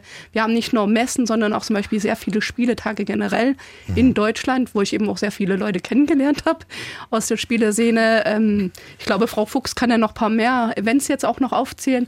Also da diese Community, also diese Gemeinschaft, ja. diese Spielegemeinschaft ist zwar klein, also jeder kennt irgendwie ein bisschen jeden, aber ähm, ist trotzdem äh, sehr, sehr rege, eben Menschen auch ähm, genau. so über Brettspiele mhm. zu informieren, Menschen mitzunehmen. Das ist äh, sehr, sehr schön. Yeah. Ich wurde gesagt, dieses Jahr ist erst mal zu Spiel in Essen, weil oh. es war bisher nicht möglich, so mit Kindern. Und, aber wenn man mich fragt, fahre ich einfach mit. War noch Platz im Auto. War sehr, das sehr ist schon ein Event, oder? Ja, das ist, das ist noch eine ganz andere Hausnummer. Wir haben so eine halbe Messehalle und da in Essen sind es, glaube ich, fünf mhm. Messehallen. Also es ist schon genau. ziemlich heftig. Also. Sechs, sechs, sechs Messehallen. Sechs sogar.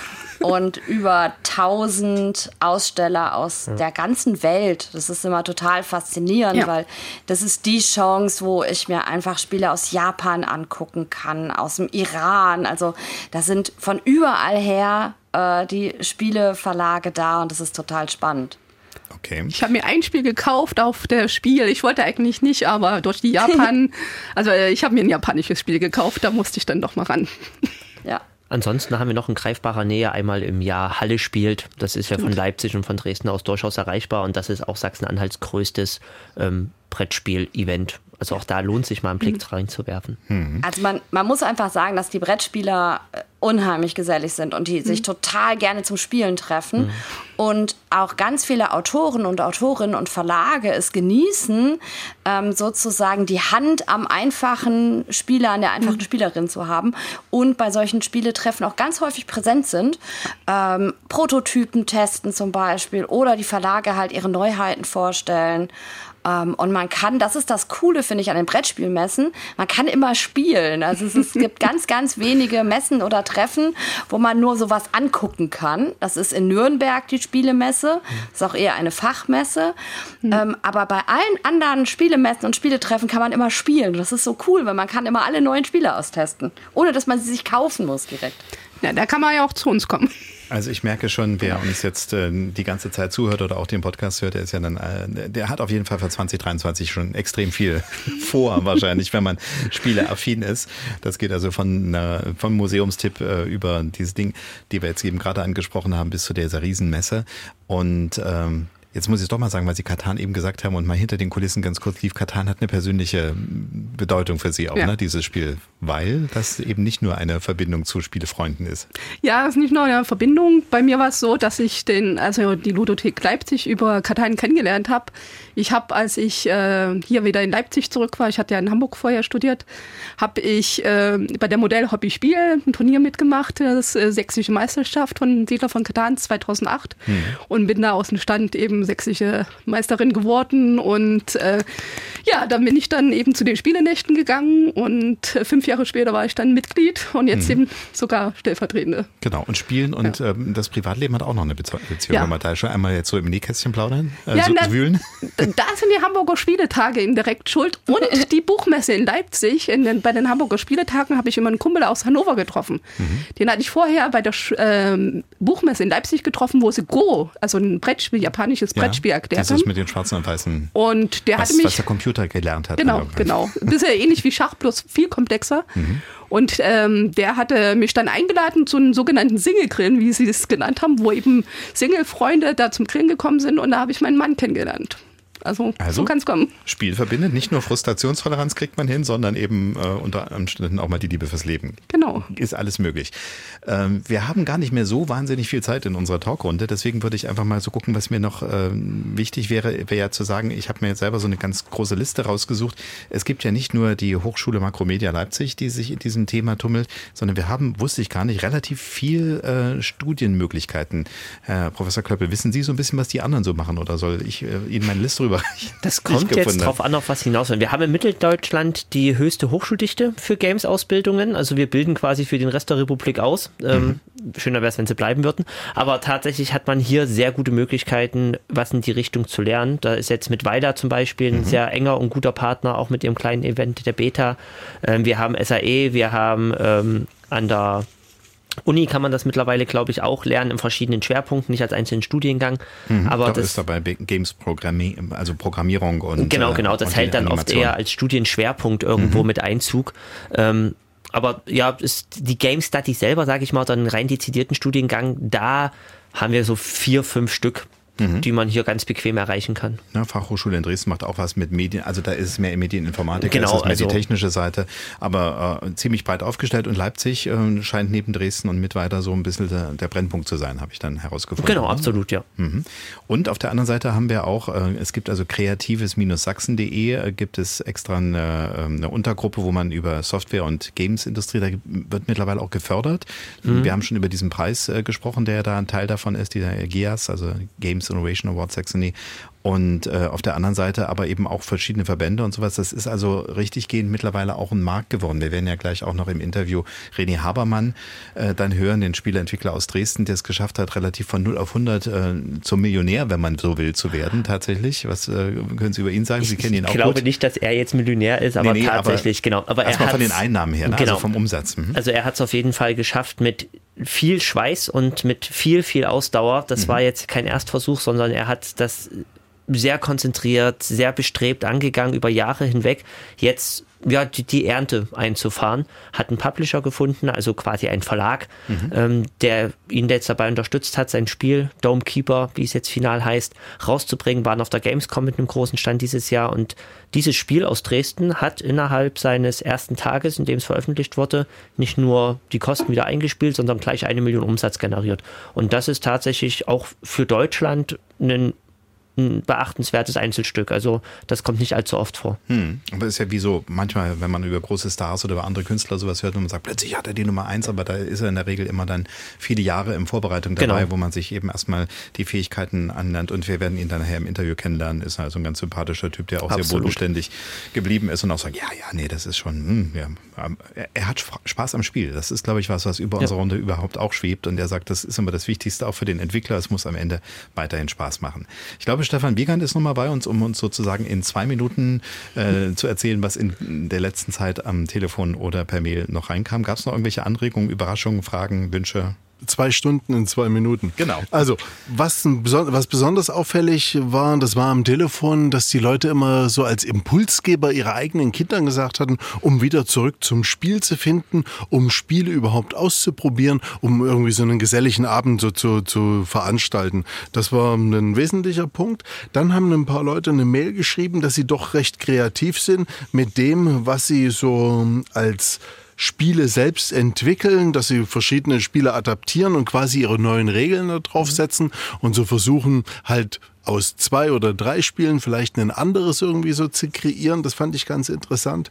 Dann hat man so gemerkt, dass so auch gar nicht so, also das Anspruch in den Spielen halt recht wichtig ist. Also Ubongo wurde zum Beispiel da genannt als ein ganz, immer wieder genannt als ein ganz wesentliches Spiel, was man ganz gern macht, wo man so auch so ein bisschen die, den Überblick behalten muss.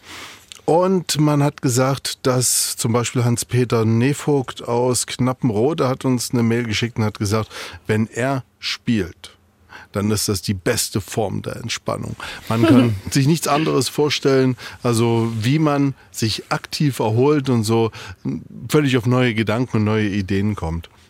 Das ist doch ein schönes Schlusswort schon von Eigentlich dieser schon. Seite. Ne? No, dann lassen wir das bei dem Schlusswort. Dann lassen wir das diesem Schlusswort. Ich sage Dankeschön, Stefan Wiegand aus der Dienstagsdirekt-Redaktion für diese Parfumsritt-Zusammenfassung. Das war sozusagen die Spieleanleitung fürs Leben. Äh, richtig, also gerade dieses äh, Kinder wieder dazu zu bringen, mitzuspielen, selber daran Spaß zu haben und auch da ein bisschen Vorbild vielleicht zu sein und dann eben Dinge auch mal anders zu machen, Regeln neu zu vereinbaren, um dann vielleicht ein Spiel, was ein bisschen langweilig geworden ist, zu ändern. Mit meinen äh, Schwiegereltern zum Beispiel Beispiel spielen wir das klassische Romy. Ich weiß gar nicht mehr, ob ich es noch mhm. kann. Wir spielen im Räuber Romy, was auch so ein bisschen andere Regeln hat und was mhm. komplett andere Strategien erfordert. Und schon ist dieses selbe Kartenspiel eine ganz andere Nummer. Also das ist äh, schon toll. Dann sage ich an dieser Stelle recht herzlichen Dank an meine Gesprächsrunde. Frau Fuchs in Köln, möchten Sie noch etwas uns zurufen, wo Sie sagen, das wäre nochmal für mich wichtig, noch so ein Fazit dieser Auf jeden Fall, auf jeden Fall. Ich glaube, was ganz, ganz wichtig ist, es gibt das Spiel für jeden und es gibt das Spiel für alle. Schaut euch mal Brettspiele an, was sie heutzutage können. Guckt mal auf die Spiel des Jahres Seite, da sind ganz, ganz viele Spiele empfohlen. Guckt mal, ob es da ein Thema gibt, was euch interessiert. Und natürlich hört euch Fuchs und Bär an. genau. Wir das. sagen euch das auch, was äh, besonders spannend ist. Richtig, wenn man einmal da unterwegs ist, dann bei sachsenradio.de auch mal gucken. Wir haben die auch die Spieletests bei uns, also einen pro Woche immerhin. Und ich habe gemerkt, nicht nur für die Kleinen, sondern auch für die Größeren. Frau äh, Schäfer, was würden Sie ganz gerne noch zuletzt sagen? Ich würde sagen, wenn in der Umgebung irgendwelche Spiele-Events sind, Spieletage, Messen, nutzen Sie das, gehen Sie hin, informieren Sie sich auch gerne da. Im Zweifelfall findet man auch immer jemanden, der mitspielt, Mitspielerinnen. Wir, bei uns ist das immer bei den Spielnächten so, dass niemand alleine am Brett bleibt.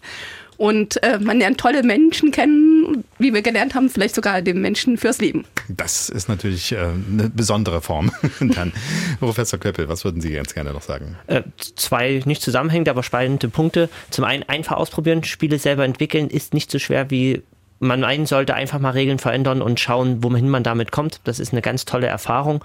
Und zum anderen, weil gesagt wurde, mit was, welchem Spiel kriege ich meine Kinder zurück am Tisch, da möchte ich auch nochmal ähm, aus Regionaleffekt das Sowjet Kitchen erwähnen, von einem Dresdner Studio für kleinere Kinder gibt es da auch das Ungeheuer Hungrig. Das sind wirklich fantastische Spiele, die digital und analog beinahe perfekt für den aktuellen Stand miteinander verbinden. Genau, Hyper Games, wir können sie jetzt auch nennen. Dann ist dem an dieser Stelle nichts mehr hinzuzufügen als ein herzliches Dankeschön an meine Runde. Vielen Dank. Das war sie, unsere Gesprächsrunde mit Daniela Schäfer von der Ludothek in Leipzig, Martina Fuchs, Podcasterin und Jurymitglied Spiel des Jahres und Markus Klöppel, Vertretungsprofessor für Game Design und Development an der Hochschule Makromedia in Leipzig dass uns Spielen Spaß macht. Das haben wir, denke ich, jetzt ausgiebig besprochen. Und auch, warum es uns Spaß macht, war Thema in der Talkrunde. Aber um sicherzugehen, dass die wissenschaftliche Sicht auf dieses Thema nicht zu kurz kommt, hatte ich mich im Vorfeld mit Professor Dr. Stefan Buchhester verabredet. Er ist Psychologe und Inhaber des Instituts für Verhaltensökonomie in Leipzig auf die Spieltheorie kommen wir zu sprechen und auch warum Gamification wirkt, also das Nutzen spielerischer Elemente, um Menschen dazu zu bringen, etwas zu tun. Zunächst wollte ich von ihm aber wissen, warum uns Spielen eigentlich so anfixt. Das liegt ganz stark an unserer Aufmerksamkeit und an unserer Bereitschaft, sich mit Dingen zu beschäftigen. Wir haben sozusagen einen Aufmerksamkeitsfokus, der sich immer bewegt zwischen Langeweile und Überforderung. Also wenn ich alle Informationen vorhersehen kann, ist es langweilig, schaltet mein Gehirn ab. Wenn die Informationen so neu sind, dass ich sie nicht einordnen kann, komme ich in eine Überforderungssituation rein, entwickelt sich Angst. Das heißt, wir bewegen uns in so einem mittleren Bereich, ein mittleres Aktivitätsniveau.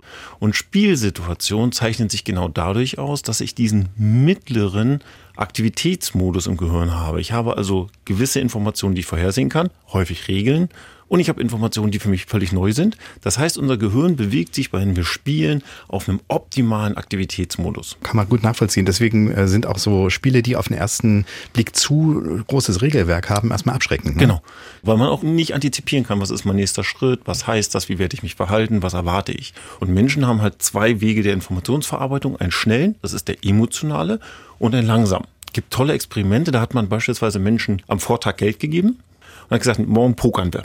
Am nächsten Tag hat man eine zweite Gruppe dazu genommen, hat denen auch Geld gegeben. Und dann hat man mal geguckt, wie bereit sind die Menschen Geld einzusetzen. Und Menschen, die am Vortag Geld schon bekommen haben, sind weniger bereit, das Geld einzusetzen, weil sie sich schon viel mehr damit beschäftigt haben, dass es ihnen gehört. Ah, ich lerne gerade was über mich. Ich habe auch als junger Mensch immer sehr, sehr gerne Spiele mit äh, Spielgeld gespielt. Mhm. Also wo ich genau wusste, ich habe mein Budget, ich kann das machen. Aber so wie einer gesagt hat, komm, wir spielen jetzt mal um echtes Geld. Und wenn es nur zehn, damals ja. noch Pfennig waren, ja. fand ich doof. Genau. Mache ich bis heute nicht. Also insofern dieses, ich setze was ein, äh, damit das auch Spaß macht, damit das eben genau diese andere Gehirnregion noch mit antriggert, genau. dass ich sage, es muss auch ein bisschen Angst machen. Ich muss was verlieren. Aber auf der anderen Seite soll es natürlich nicht wirklich ans Eingemachte möglichst gehen, weil genau. dann kommen wir ja schnell in diese Richtung, wo man dann auch Spielsüchte wahrscheinlich entwickelt. Das ist ja dann auch psychologisch wahrscheinlich erklärbar, ne? Es ist tatsächlich nochmal ein bisschen der andere Zusammenhang. Ich verliere etwas, das erzeugt einen Schmerz bei mir. Und was ja antizipiert wird, ist, ja, wenn du den Schmerz überwindest, dann steht eine ganz große Belohnung im Raum. Und da bewegen wir uns die ganze Zeit zwischen diesem Verlust erleben und ich stelle den ganz hohen Gewinn in Aussicht. Und Spielsüchtige funktionieren ja so, dass sie sich in der Regel Menschen zum Vorbild nehmen, die gewonnen haben. Bei dem hat der Automat dann krass und dann kommt das ja. ganze Geld raus und so weiter. Deswegen berichten wir in den Medien auch immer über Lotto-Millionäre und nicht über äh, diejenigen, die ein paar tausend Euro eingesetzt haben und nicht gekriegt haben. Genau. Also da ist dieses gesunde Verhältnis zwischen es fixt mhm. mich was an und macht mir Spaß und auf der anderen Seite habe ich mal kurz einen Verlust und genau. schmeiß mal die Würfel oder die ganzen Spielsteine ja. vom Tisch ja. und bin mal kurz ärgerlich und dann ist wieder gut. Das hat sich sozusagen zu sehr ausgedehnt, ist genau. in ein ungesundes Verhältnis gekommen. Diese Menschen haben halt ein massives Verlusterleben dadurch, dass sie sich schon verzockt haben. Und dann wird denen so ein ganz greifbares Bild in die Nähe gestellt, was da heißt, du musst nur diesen einen Schritt gehen. Ja. Dann hast du es. Ja. Las Vegas, dieser Jackpot hier drin. Du brauchst nur einen Coin. Genau. okay, äh, und dann jetzt mal schauen, äh, das Gespräch vom Anfang nochmal wieder aufgreifen, nämlich äh, dem Gehirn wird irgendwann langweilig, wenn es zu wenig Informationen mhm. hat oder wenn alles mhm. so vorhersehbar ist. Gamification ist ja so ein Stichwort. Mhm. Vieles in der heutigen Welt wird ja gesagt, man muss den Leuten so einen spielerischen Ansatz mhm. geben, damit sie etwas tun. Genau. Es sind zwei Konzepte, die da wirken. Das eine ist genau dieser Gamification, diese ich komme in so ein anderes Aktivitätslevel rein. Und das zweite ist der Begriff der Aufmerksamkeit. Wir leben ja in einer Welt, in der Aufmerksamkeit die Währung der Zukunft ist. Das heißt, wir lernen jeden Tag, dass Aufmerksamkeit ein ganz wichtiges Gut ist. Und Gamification heißt natürlich auch immer, dass ich eine Chance habe, erhöhte Aufmerksamkeit zu bekommen. Und das ist eben auch was sehr Evolutionäres. Wir sind ja immer in dem Bestreben, aus einer Gruppe von Personen herauszuragen insbesondere in unserem Kulturbereich, das sind in so kollektivistischen Gesellschaftsordnungen dann noch ein bisschen anders, aber wir sind ja eine hochindividualistische Gesellschaftsordnung. Das heißt, wir kaufen uns alle das gleiche Handy, das soll alle die gleichen Funktionen haben, aber dann brauche ich eine andere Hülle. Ja. Noch eine Frage zum Thema mhm. Spiel. Wenn wir jetzt gerade mit dem Verhaltensökonom reden, dann äh, fällt mir natürlich sofort dieses äh, Spieltheorie, Gefangenen-Dilemma und sowas mhm. ein. Also es gibt ja solche Untersuchungen, ne, wo man eben dann festgestellt hat, damals vor 30 Jahren, 40 mhm. Jahren, so in der mhm. Dreh, dass dieses rationale Erklären von wie verhalten sich Menschen, mhm. dass das nicht immer funktioniert, ne, sondern mhm. dass da eben noch andere Prozesse laufen. Können Sie das nochmal kurz erklären, was dieses Gefangenen-Dilemma ausmacht und wie sich das zum Beispiel in Spielformen wiederfindet? Also das Gefangenen-Dilemma geht erstmal grundsätzlich davon aus, dass ich zwei Personen habe, die übereinander Informationen haben, die einen Verlust erzeugen. Also zwei Personen werden von der Polizei gefangen genommen und die Polizei verhört beide getrennt und sagt, pass auf, wenn du es zuerst zugibst, dann kommst du frei und der andere kriegt die doppelte Strafe. Gibt der andere es zuerst zu, kriegst du die doppelte Strafe und der andere kommt frei. Die Idee des Homo economicus ist es, wenn ich in einem rationalen Abwägungsprozess bin, das heißt, ich die andere Person nicht mehr vorhersehen kann, dass ich dann schneller dazu übergehe und sage, okay, ich willige ein, weil die Strafe viel konkreter ist, viel präziser ist. Und die Spieltheorie geht davon aus, dass wir sozusagen in diesem Gefangenen-Dilemma immer die Kosten und den Nutzen, den wir haben, gegeneinander abwägen. Weil Heute. ins Spielen kommen ist es ja dann so, dass das eben nicht mehr so ganz schwarz-weiß ist, sondern dass man dann sagt, es gibt eben zum Beispiel diese äh, 100 äh, Euro aufteilen. Ne? Wenn 50-50 wäre rational eigentlich vernünftig, genau. macht man aber nicht, weil man immer so ein bisschen doch ans eigene denkt. Genau, das kennt man auch in Konflikten, hm. dass man sagt, theoretisch könnten wir den Konflikt einfach lösen, indem wir 50-50 teilen, aber ich bin ja schon auf dich zugegangen, ich habe ja schon die Bereitschaft gezeigt, den Konflikt zu also lösen. Also kriege ich 60. Also kriege ich 60, genau, weil mein kognitiver Aufwand viel höher war. Ja, ja. Heute weiß man, dass Menschen eben diese zwei verschiedenen Verarbeitungswege haben. Solange ich noch in der Emotion gefangen bin und auch meine emotionale Arbeit als Anteil mit reinrechne, werde ich nicht zu einer rationalen Lösung kommen. Und deshalb geht es heute viel stärker um die Fragestellung, wie kriegt man diese emotionalen Verhaltensweisen, dieses schnell mal abbiegen. Hm. Ich weiß, es gibt einen Gehweg und es ist schön, aber weil ich jetzt so viel Stress habe, laufe ich quer über die Rasenfläche. Ich biege also ab, kann das für mich aber gut begründen. Da geht man viel stärker in diesen Gamification-Ansätzen dazu über, zu gucken, wo biegen Menschen ab, weil sie nicht rational sind. Wenn Sie zum Beispiel dort Blümchen pflanzen auf dieser Wiese, die Sie selber gepflanzt haben, und dann gehen Sie automatisch nicht mehr drüber. Genau. Ist dieser sogenannte IKEA-Effekt, wenn ich selber Arbeit investiert ah, habe, -hmm. dann ist der Wert einer Sache höher. Gut, um nochmal aufs Spielen zurückzukommen, mhm. das bedeutet also, ein Spiel hat natürlich diesen emotionalen Anteil. Wenn mhm. jetzt jemand ganz rational nur ist, wenn ich mhm. den immer erlebe, dass der ein Homo economicus mhm. im Leben ist, dann mhm. sollte ich mit dem besser nicht spielen, oder? Dann macht Spielen einfach weniger Spaß. Man kann dann spielen, aber es ist eben langweilig, wenn jemand ein Kartenspiel beginnt und dann sagt, ist ja nur ein Kartenspiel, ist mir eigentlich egal, wie es ausgeht. Und ich kann eh alle Karten zählen, mach was du willst. dann ist es schwierig. Ja, dann also weniger Spaß. Den dann lieber nicht aussuchen. Also wir brauchen auf jeden Fall einen Psychologen an unserer Seite, damit wir genau die richtige Spielrunde zusammenkriegen. Damit Spielen Spaß macht. Sagt der Leipziger Psychologe und Verhaltensökonom Professor Dr. Stefan Buchhester der übrigens auch schon in unserem ersten Podcast im Jahr 2022 zu Gast war. Da ging es um das Glück. Und wenn Sie im Podcatcher ganz nach unten scrollen, dann müssten Sie die Folge auch noch finden, denn ein Jahr lang sind unsere Podcasts ja abrufbar. Wer uns jede Woche hört, hat auch schon mal was von der Firma escapewelt.de gehört. Deren Geschäftsführer Egor Bollwitsch war im Mai zu Gast bei Dienstags direkt. Da ging es um die sächsische Gründerszene. Und das Leipziger Startup, das hatte es nicht leicht zu diesem Zeitpunkt. Die Firma war kaum gestartet. Da brachte der Lockdown das Vorläufige aus. Die Escape Rooms waren verschlossen, aber nicht so, wie es die Spielidee meint, sondern weil ja jegliche Veranstaltungsformate nicht möglich waren, waren sie eben zu. Mit welchem genialen Move die Firma sich nicht nur über Wasser hielt, sondern sogar ein zweites lukratives Standbein schuf, das war damals schon ein Thema. Und auch in meinem Gespräch mit Escape-Welt-Marketing-Mann Wladislav Lederer kommt das zur Sprache. Zunächst sollte er uns aber nochmal das Prinzip Escape Room erklären. Man muss viele verschiedene Rätsel lösen, damit man aus diesem Themenraum rauskommt. Das Ganze dauert ungefähr 60 Minuten und ist sehr interaktiv gestaltet. Das heißt, das ist nicht einfach nur ein Raum, wo irgendwo ein Kreuzworträtsel liegt und wenn ich das ausgefüllt habe und habe die Nummer, dann kriege ich das Türschloss auf, sondern da ist schon mehr los. Beschreiben Sie mal so einen Raum, aus dem man dann bei Ihnen fliehen muss. Wie sieht der aus? Also wir haben zum Beispiel das Grabmal im ägyptischen Stil. Da gibt es zum Beispiel ein Sarkophag, da gibt es Hieroglyphen, da gibt es Statuen. Ja, man muss mit diesen Gegenständen oder mit diesen Objekten interagieren. Aha, also ich verschiebe irgendwas, ich gucke irgendwas, ich erkenne plötzlich ein Muster und dann geht eine Tür auf. Genau, dann geht zum Beispiel der Sarkophag auf, vielleicht bewegt sich da was an der Statue und äh, so kommt man immer Schritt für Schritt zum Ausgang. Jetzt sind wir in der Vorweihnachtszeit und wir reden über Spiele oder Spielen an sich. Ist das auch was, wo man vielleicht so als Team, also haben Sie solche Anmeldungen gehabt, dass Sie jetzt in der Vorweihnachtszeit Leute gesagt haben, ach komm, nicht Glühwein, sondern Escape Room stattdessen?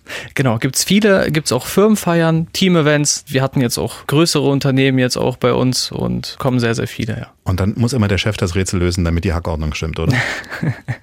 Nicht unbedingt. Es gibt auch Einstellungsgespräche im Escape Room. Hey, bringst du mich heraus, kriegst du den Job. Sowas in der Art. Ja, so in die Richtung, ja. okay. Und bei Ihnen ist es jetzt nur dieser ägyptische Raum oder haben Sie mehrere Räume, also mehrere verschiedene Dinge? Wir haben vier verschiedene Themenräume. Das ist einmal im ägyptischen Stil, dann einmal so Schatzsuche, Indiana Jones Stil sozusagen, mhm. dann Weltraumstil mhm. und Mafia. Ui, auch ja. sehr schön. Jetzt reden wir unter anderem ja auch deswegen miteinander, weil ich mit Ihrem äh, Geschäftsführer im Frühjahr schon mal gesprochen habe. Da war er bei uns Gast der Sendung und hat äh, die Firma vorgestellt. Und da war die Situation ja gar nicht so optimistisch, möchte man sagen. Wir waren mitten im Lockdown. Das heißt, die Firma ist gestartet und kurz danach wurde der Raum eben nicht von innen, sondern von außen verschlossen, nämlich von der Politik. Wie hat sich die Firma damals aus diesem Dilemma herausgearbeitet? Da gab es also eine schöne Spielidee auch. Ja, wir waren dann sozusagen in der Situation, dass wir unseren Escape Room schließen mussten. Dann kam halt aus dieser Situation heraus äh, die Idee, dass wir diesen Escape Room zu den Kunden nach Hause bringen in Form eines Rätselspiels in 21 Tagen, sprich in drei Wochen. Äh, wir haben einen Ingenieur im Team, der hat dann äh, sozusagen aus Holz so eine Pyramide ausgearbeitet und haben wir uns so langsam herangetastet, wie man denn dieses Spielerlebnis zu dem Kunden nach Hause bringen kann. Und das haben wir halt angefangen umzusetzen. Sind ja richtig kleine Kunstwerke. Also man kennt sowas ein bisschen aus den Dan Brown-Verfilmungen, ne? wenn dann irgendwie sowas Mystisches da dreimal gegeneinander gedreht und dann irgendwas geht plötzlich auf. Äh, wir haben auch ein Foto davon auf der Internetseite, wie so ein Beispiel aussehen kann. Das ist ja auch richtig eine Manufaktur dran, ne? Also die Chinesen haben uns noch nicht nachgemacht, sag okay. ich mal. so schwierig ist das ja. Man kann ja auf ihrer Internetseite, dann kann man auf den Shop gehen, dann wird man dann umgelenkt auf so ein äh, Verkaufsplateau und sieht dann auch, was da alles an Möglichkeiten gibt. Das heißt, da kommt immer was dazu noch. Ne? Genau, richtig. Wir entwickeln stetig neue Rätselspiele weiter. Weil es ist ja auch wie bei dem Raum so, wenn man es einmal gelöst hat, dann ist ja eigentlich der Spaß weg. Also es sei denn, man hat ein schlechtes Gedächtnis und fängt wieder von vorne an, aber wenn man es immer geschnallt hat. Man hat einen Lösungsweg, der bleibt immer gleich. Wir versuchen immer so heranzugehen, dass man es weiter verschenken kann. Also man löst es, tut zum Beispiel ein Geschenk rein, schließt das Ganze, da haben wir auch eine Anleitung und verschenkt das an seine Liebsten. So kann man das auch andersweitig dann weiter nutzen. Dann ist das das Last-Minute-Weihnachtsgeschenk sozusagen für einen selbst. Man bestellt sich jetzt so ein Ding, kriegt es hoffentlich noch bis Heiligabend, fummelt es dann selber und zu Ostern oder nächstes Jahr zu Weihnachten hat man eine super Geschenkverpackung. Genau, richtig. Ja, Weihnachten das Fest der Spiele. Vielleicht kann man dann zumindest äh, zusammen an einem dieser Holzdinger dann sagen, jeder hat eine Idee, der eine löst das Rätsel, der andere löst das, weil das sind ja auch in diesem Einzelteilen immer mehrere. Ne? Man kann nicht mit einem Rätsel das aufmachen, sondern man braucht ja mehrere Rätsel hintereinander, um dann ans Ziel zu kommen. Genau, wir haben zum Beispiel in der Pyramide sechs Rätsel, die müssen in einer logischen Reihenfolge also nacheinander gelöst werden, damit das Ganze aufgeht. Also es ist jetzt nicht mal einfach ein bisschen rumfuchteln und ein bisschen rumschütteln und dann geht da irgendwas auf. So ist es nicht. Äh, da muss man schon mit Logik reingehen rein und natürlich das richtig so einstellen, damit das aufgeht. Also ich merke schon, da steckt nicht nur viel Ingenieurskunst, sondern auch viel Idee und Kreativität am Anfang mit drin und ich bin gespannt, was da noch so draus kommt. Erstmal schön auf jeden Fall, dass die Firma aus dieser Gründungsphase da nicht gestoppt wurde, obwohl die Umgebungsfaktoren so schlecht waren, sondern jetzt läuft's, oder? Ja, also auch international jetzt äh, in den USA sind wir auch ganz gut vertreten.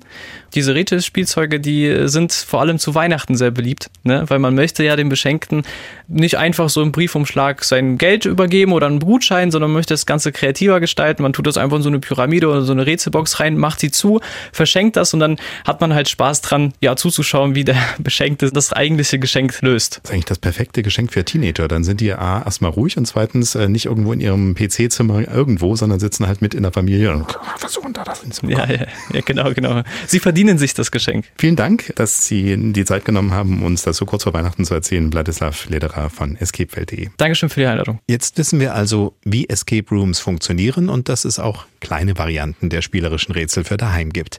Das war die Machersicht. Fehlt die der Nutzer. Und wie es der Zufall so will, ist es noch gar nicht so lange her, da hat meine Kollegin Anna-Sophie Assmann einen Selbstversuch gemacht für das MDR YouTube-Format Hinreisend. War sie nämlich in so einem Escape Room.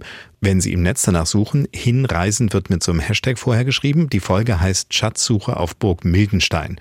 Als Kollegen duzen Anna-Sophie Assmann und ich uns und im Interview wollte ich zunächst wissen, ob es eigentlich ihre erste Escape Room-Erfahrung war, die fürs Fernsehen. Also meine erste Erfahrung im Escape Room war tatsächlich in Berlin. Das war ein Weihnachtsgeschenk. Und da sind wir in einen Zombie-Escape Room gegangen. Es war alles stockduster, es war ganz gruselige Stimmung. Wir waren vorher noch so voller Euphorie und dann kommen wir da rein und wir hatten alle Angst. Klingt jetzt für mich so ein bisschen wie Geisterbahnatmosphäre, ne? wie man das als Kinder noch kennt, dass dann man eigentlich weiß, da ist ja nichts Gefährliches und trotzdem gruselt man sich drin. Trotzdem findet man das ja auch ein bisschen cool, dass man mal dieses äh, eiskalte Schauer auf dem Rücken Gefühl hat. Und tatsächlich so war es auch. Wir wussten auch gar nicht, wo wir anfangen sollten. Da waren so viele Rätsel zu lösen. Wir mussten so viele Dinge herausfinden. Und dann auf einmal kam halt, da war so, ein, so eine Gitterwand und da kam auf einmal ein Zombie raus. Ich habe mich zu Tode erschreckt, wirklich. Aber am Ende haben wir darüber gelacht und das war richtig witzig. Also würdest du es wieder tun? Definitiv, ja klar. Es ist auch voll schwer, wenn man gerade so aufgekratzt ist oder man hat ja auch eine gewisse Zeit, die man da drin sein darf. Also ich glaube, wir hatten nur 20 Minuten pro Raum Zeit.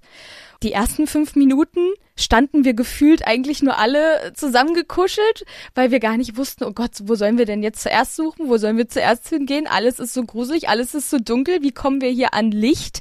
Aber es total, war total witzig. Und dass man aber jederzeit die Chance hat, den Raum über so eine Art Notausgang zu verlassen, das war euch klar? Das war uns klar, aber das ist natürlich auch keine Option. Kommen wir mal zur zweiten Begegnung mit Escape Rooms. Die war ja dann auf einem professionellen äh, Level, weil es ja für den MDR für einen Film war auf Burg Mildenstein. Das war wahrscheinlich anders, könnte ich mir vorstellen, weil da natürlich sehr viel von diesem professionellen Drumherum, Kamerateam und so weiter, diesen Spaß verdorben hat, oder? Ist es trotzdem empfehlenswert, dahin zu gehen? Es ist definitiv empfehlenswert. Ich habe auch so ein Escape Room noch nie erlebt. Das war zwar nicht gruselig, es war so echt. Es hat sich sehr echt angefühlt, weil man eben im Herz der Burg Mildenstein ist, ganz tief im Keller die Rätsel lösen muss.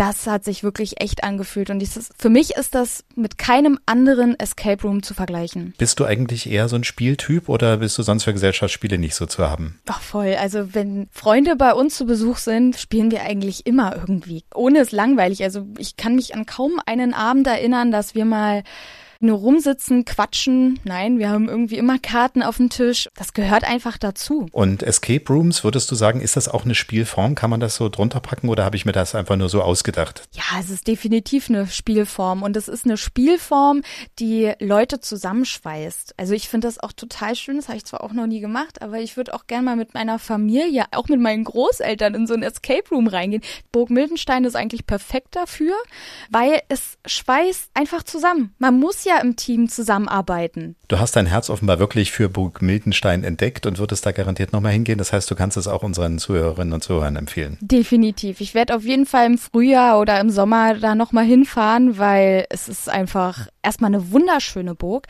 Es ist ein sehr modernes Museum, wo man wirklich aktiv mitmachen kann.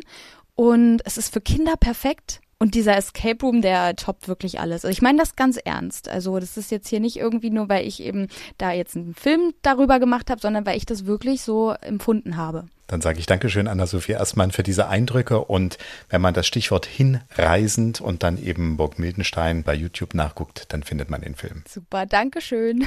In einer längeren Version ist der Film auch in der ARD Mediathek zu finden in der Reihe Unterwegs in Sachsen. Und da heißt er Burg Mildenstein auf der Suche nach dem Schatz von Wilhelm dem Einäugigen. Wir bleiben, ganz klar, beim Spielen. Jetzt wird's allerdings digital. Mal schauen, wie sich jetzt zwei Männer unterhalten, die bei diesem Thema so gar keine Schnittmengen haben. Meine Computerspielkompetenz, die endet bei Pac-Man oder Solitär. Er entwickelt und programmiert eigene Spiele.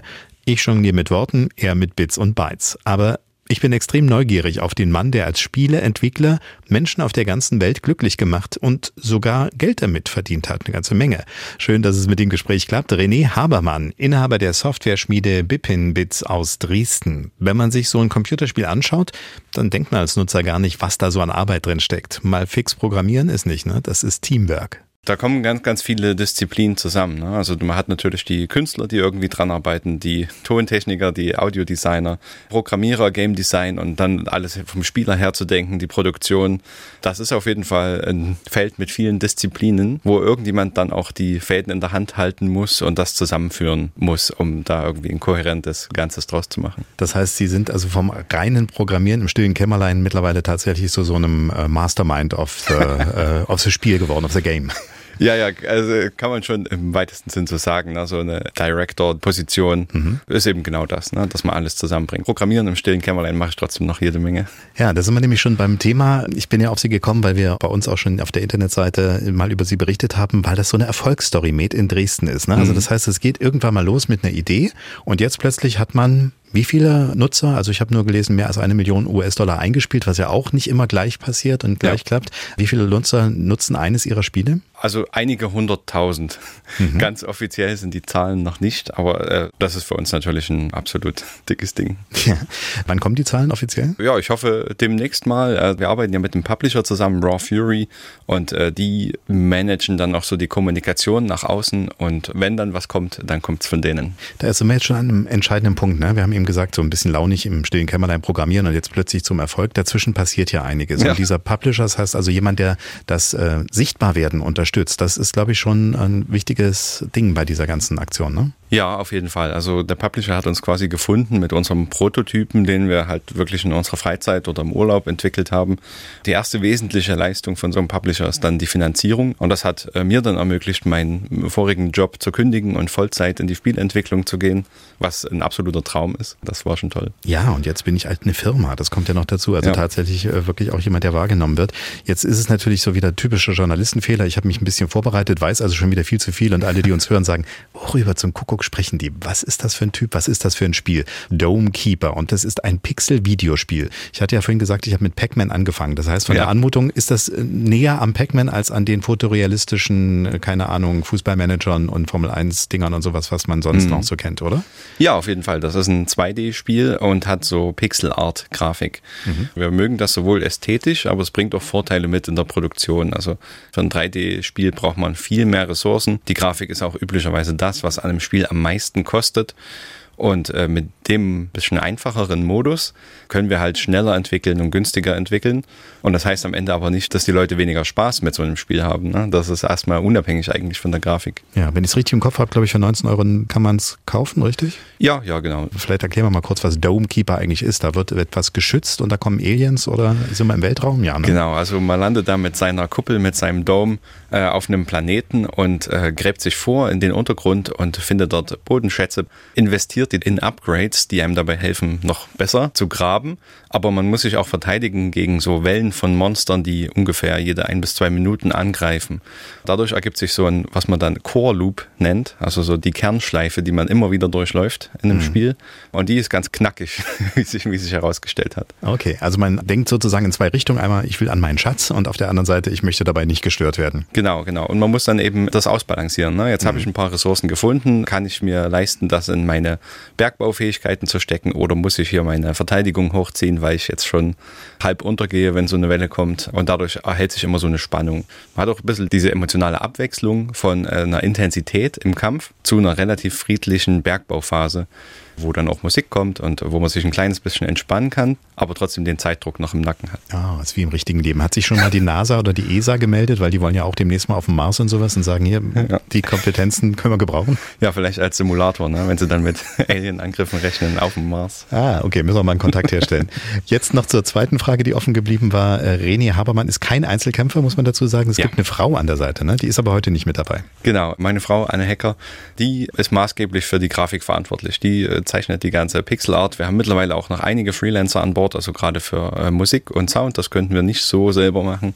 Ja, aber äh, ganz wesentlich meine liebe Frau. Und die pixelt gerade ein bisschen Aliens, während der Mann im Radio erzählt, wie es läuft. Ja, ganz genau. Die entwirft gerade in diesem Moment eine neue Kuppel. Ah, es gibt in der Fremde also auch nochmal Veränderungen. Also es wird noch mehr. Das bedeutet, man hat das Spiel mhm. einmal gekauft und kriegt dann später irgendwie andere Möglichkeiten oder muss man dann ein neues Spiel kaufen? Genau, das ist so, wie man es bezeichnen würde, ein Premium-Spiel, also was man einmal kauft und dann spielen kann. Aber was wir machen, wir bringen kostenlose Updates noch mit neuem Content. Also das kann zum Beispiel eine neue Kuppel sein, neue Welten, neue Monster, neue Spielmechaniken. Okay, das äh, finde ich übrigens sehr charmant, muss ich gestehen. Also ich finde diese Abo-Geschichten, wo man ja. am Anfang alles erstmal Freemium also kriegt und sagt, hier, kostet nichts, kannst du machen und dann aber so wie man im zweiten Level oder dritten Level landet, kommt dann dauernd irgendwo mhm. 99 Cent da, 1,99 dort um die Ecke. Das ähm, finde ich nicht so gut, weil man es nicht planen kann. Ne? Ja, wir sind ja passionierte Gamer. Ne? Das ist jetzt auch unser Hintergrund. Wir zocken, seitdem wir denken können quasi. Und äh, das ist auch die Primärmotivation dahinter, mehr als die Business-Seite. Ne? Also wenn wir jetzt äh, versuchen würden, so viel Geld wie möglich rauszuholen, ne? diese Free-to-Play-Spiele, die sind durchaus extrem profitabel, aber das ist nicht das, was uns zusagt. Und dann müssen wir noch klären, was ist also der Background? Da hängt aber schon diese Affinität zum Computer mit drin wahrscheinlich, ne? Ich hätte auch gern irgendwas in Richtung Games studiert, aber da gab es einfach nichts. Da habe ich das nächstbeste gemacht in Informatik studiert und bis Dezember letzten Jahres in der IT gearbeitet, auch in sehr vielfältigen Stellen. Software Architektur, Softwareentwicklung, viele verschiedene Sachen. Wenn es mit dem eigenen Game-Studium noch nicht geklappt hat, weil die Zeit noch nicht reif war, das ändert sich ja nun so langsam gerade. Wäre das auch was für Sie, dass Sie sagen, wenn es irgendwann mal passt, bin ich auch gerne derjenige, der Wissen weitergibt und gehe da mal in die Lehre, weil Sachsen würde ja vielleicht ganz gerne so ein Standort werden, wo man mehr Software schmiedet? Ja, auf jeden Fall. Das finde ich auch wichtig und äh, ich freue mich auch, dass wir jetzt in der Lage sind, wo wir durchaus äh, andere unterstützen können. Ich bin ja auch in einem Programm von der Mitteldeutschen Medienförderung, Mediastart nennt sich das. Da connectet man auch mit vielen Leuten und äh, eventuell kann ich auch zum Beispiel darüber die nächsten Jahrgänge noch mit unterstützen, wenn dann die nächsten Spieleschmieden reinkommen.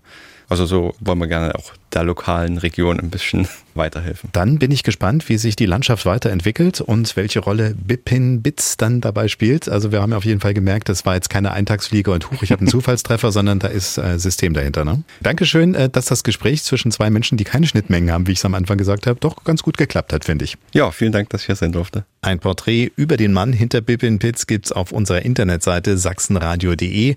Dort einfach die Begleitseite zu dieser Sendung suchen und da gibt's dann den Link. Ein Game zu programmieren mit allem drum und dran, das ist eine Menge Arbeit, so viel ist auf jeden Fall klar geworden. Was dabei rauskommt, ist aber eben auch große Freude. Und Millionen Menschen auf der ganzen Welt hängen an Controller oder Joystick oder was man sonst noch so braucht und verbringen viele Stunden mit Games. Einer, der das selbst sehr gern macht und sich auch wissenschaftlich damit beschäftigt, ist Dr. Benjamin Biegel, ebenfalls ein früherer Gast der Sendung in diesem Jahr. Im April war er im Studio und hat uns über Fake News etwas erzählt. Dr. Benjamin Biegel hat seinen Lebensmittelpunkt in Nordsachsen Sachsen, sein Arbeitsmittelpunkt derzeit an der Uni in Münster. Er hat unter anderem das Projekt Medienpädagogisches Zentrum Plus in Torgau geleitet und ist Co-Autor des Buches Medienkompetenz in Sachsen. Wie unser Gast Professor Klöppel hat auch er die lange Nacht der Computerspiele in Leipzig mit organisiert als Medienwissenschaftler kennt er allerdings auch die toxische Wirkung des Gamings. Wir haben uns online zusammengeschaltet und ich habe ihn zuerst gefragt, was ihn persönlich so am Spielen fasziniert. Das Spannende am Thema Spielen ist eigentlich die Vielfältigkeit, die vielen Formen, die es beim Spielen gibt, die vielen Genres und die vielen Möglichkeiten. Und natürlich auch das ganze Technische drumherum. Und das hat mich dann letztendlich auch so ein bisschen im Bereich der Wissenschaft zum Thema Spielen gebracht. Das heißt, eigene Erfahrung mit dem Spielen, auch eigene Auswirkungen am eigenen Körper, wenn man das so möchte, die haben mich dann dazu gebracht, mal zu fragen, Mensch, was passiert denn eigentlich? Wie bringe ich mich denn in das Spiel ein und wie bringt sich das Spiel denn eigentlich in meinen Kopf ein? Das heißt, in meiner Promotion ging es eben um diese Austauschprozesse zwischen Spiel und Alltagswelt, aber eben auch zwischen Alltag und Spiel. Das kennt man ja äh, manchmal aus der Fernsehwerbung. Da wird dann die Figur so gemorpht und man sieht plötzlich mit Rüstung so aus wie deine Spielfigur. Sowas passiert also im realen Leben auch so ein bisschen, dass man denkt, ich bin jetzt äh, plötzlich in dieser Welt und finde mich dann erst so Stück für Stück wieder in meine zurück. Genau, das können so ganz kleine Sachen sein, die einen im normalen Alltagsleben an Spielsituationen erinnern. Bei mir war das beispielsweise so eine Brille. Man kennt das von den Superhelden. Man setzt in seinem Shooter so eine Brille auf, wo man dann bestimmte Dinge im Spiel sieht. Zum Beispiel Feinde werden markiert. Und bei mir war das so, ich habe dann zum Beispiel auch mal beim Pilzesammeln gemerkt, ach Mensch, das ist eigentlich so ein ganz tolles Gadget, so eine Brille, die man im Spielen hat. Die bräuchte ich jetzt auch. Und zwar eine Brille, die mir die Pilze einfach markiert, damit ich die Pilze im Wald einfacher finden kann. Und das war sozusagen auch so eine kleine Wirkung von Spielerfahrung, die ich dann auch bei mir festgestellt habe. Ist jetzt ein guter Anlass, sich da mal ein bisschen wissenschaftlicher und ähm, detaillierter mit Spielforschung, sage ich mal, auseinanderzusetzen. Jetzt war diese Doktorarbeit 2014. Wie hat sich das jetzt entwickelt? Also na klar, manches ist einfacher geworden. Die Apps können Dinge, die man früher nur mit viel technischem Aufwand hinbekam. Aber was so diese Spielanmutung oder eben genau diese Effekte, die Sie eben ansprachen, betrifft, da hat sich, glaube ich, so viel gar nicht geändert, oder? Also na klar, wenn man die alten Spiele miteinander vergleicht, ähm, hat sich auf der einen Seite sehr viel getan. Also gerade die Beleuchtungseffekte sind realistischer geworden. Die Umgebung ist mehr mit Lebewesen gefüllt. Also da streicht der Wind durch die Blätter und man kann das förmlich alles sehen. Man darf aber nicht äh, vergessen, vergessen, auf den kleinen Handys oder auf den etwas einfacheren Computern ist das immer noch nicht ganz so perfekt, wie man sich das eigentlich vorstellt. Und um wirklich diese ganz wunderbaren fotorealistischen Darstellungen zu haben, braucht es auch heute noch wirklich teurere Rechner, um eben auch dieses ähm, Erleben einer virtuellen Welt zu haben. Also es ist immer noch ein Hobby für denjenigen, der wirklich auch eine gute Hardware zu Hause hat. Gleichwohl heute haben die Handys natürlich auch relativ viel Rechenpower. Und vor allen Dingen zeichnet sich das Mobiltelefon ja durch eine ganz andere neue Art des Spielens auf, nämlich äh, miteinander zu spielen und zwar losgelöst vom Schreibtisch. Das heißt, ich kann direkt an der Bushaltestelle in der Straßenbahn mit meinem Telefon auch mit anderen spielen. Und das sehen wir auch bei den ganzen Marktzahlen. Das heißt, im Spielen ist heute auch kein Freizeitmedium mehr nur für Jugendliche oder für Kinder. Wenn man sieht, dass mittlerweile mehr als acht Stunden in der Woche gespielt wird. Und da unterscheiden sich die Jüngeren von den Älteren nur noch in einem ganz kleinen Bereich. Jetzt würde ich gern zwei Dinge zusammenbringen, die Sie gerade eben genannt haben. Das eine ist, es wird immer fotorealistischer, also man hat das Gefühl, man ist wirklich drin in der Welt, wenn die Hardware stimmt. Und auf der anderen Seite, es wird auch mehr genutzt. Ist nicht ein bisschen so die Gefahr, dass wir uns da auch in so eine Extrawelt hineinflüchten, dass das auch eine gewisse Gefahr ist, zu sagen, ich verdränge jetzt mal den Alltag, weil in meinem Spiel ist eh alles schöner?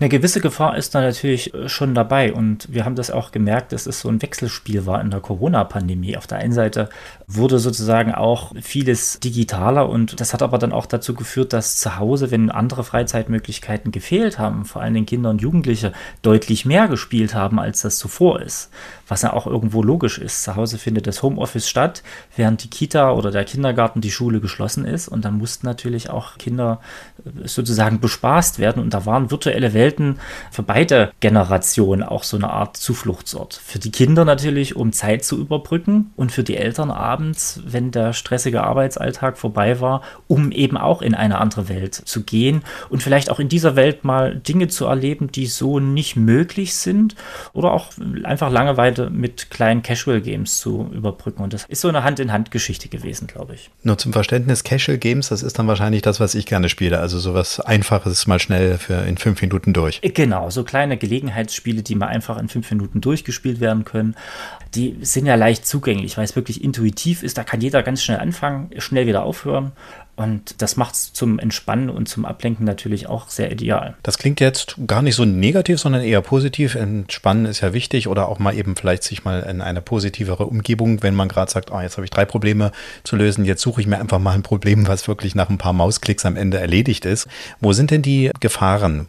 Also es hört sich natürlich wirklich viel an, wenn man sagt, Mensch, äh, durchschnittliche Spielzeit acht Stunden etwa pro Woche, aber eine exzessive Mediennutzung ist erstmal so nicht problematisch. Und zwar deswegen, weil diese Exzessivität ja auf willkürlichen Normen besteht und statistischen Normen. Zum Beispiel Nutzungszeiten eben. Wenn das ein passendes Mittel ist, um beispielsweise in einer kurzen Zeit Entspannung zu erreichen, dann funktioniert das.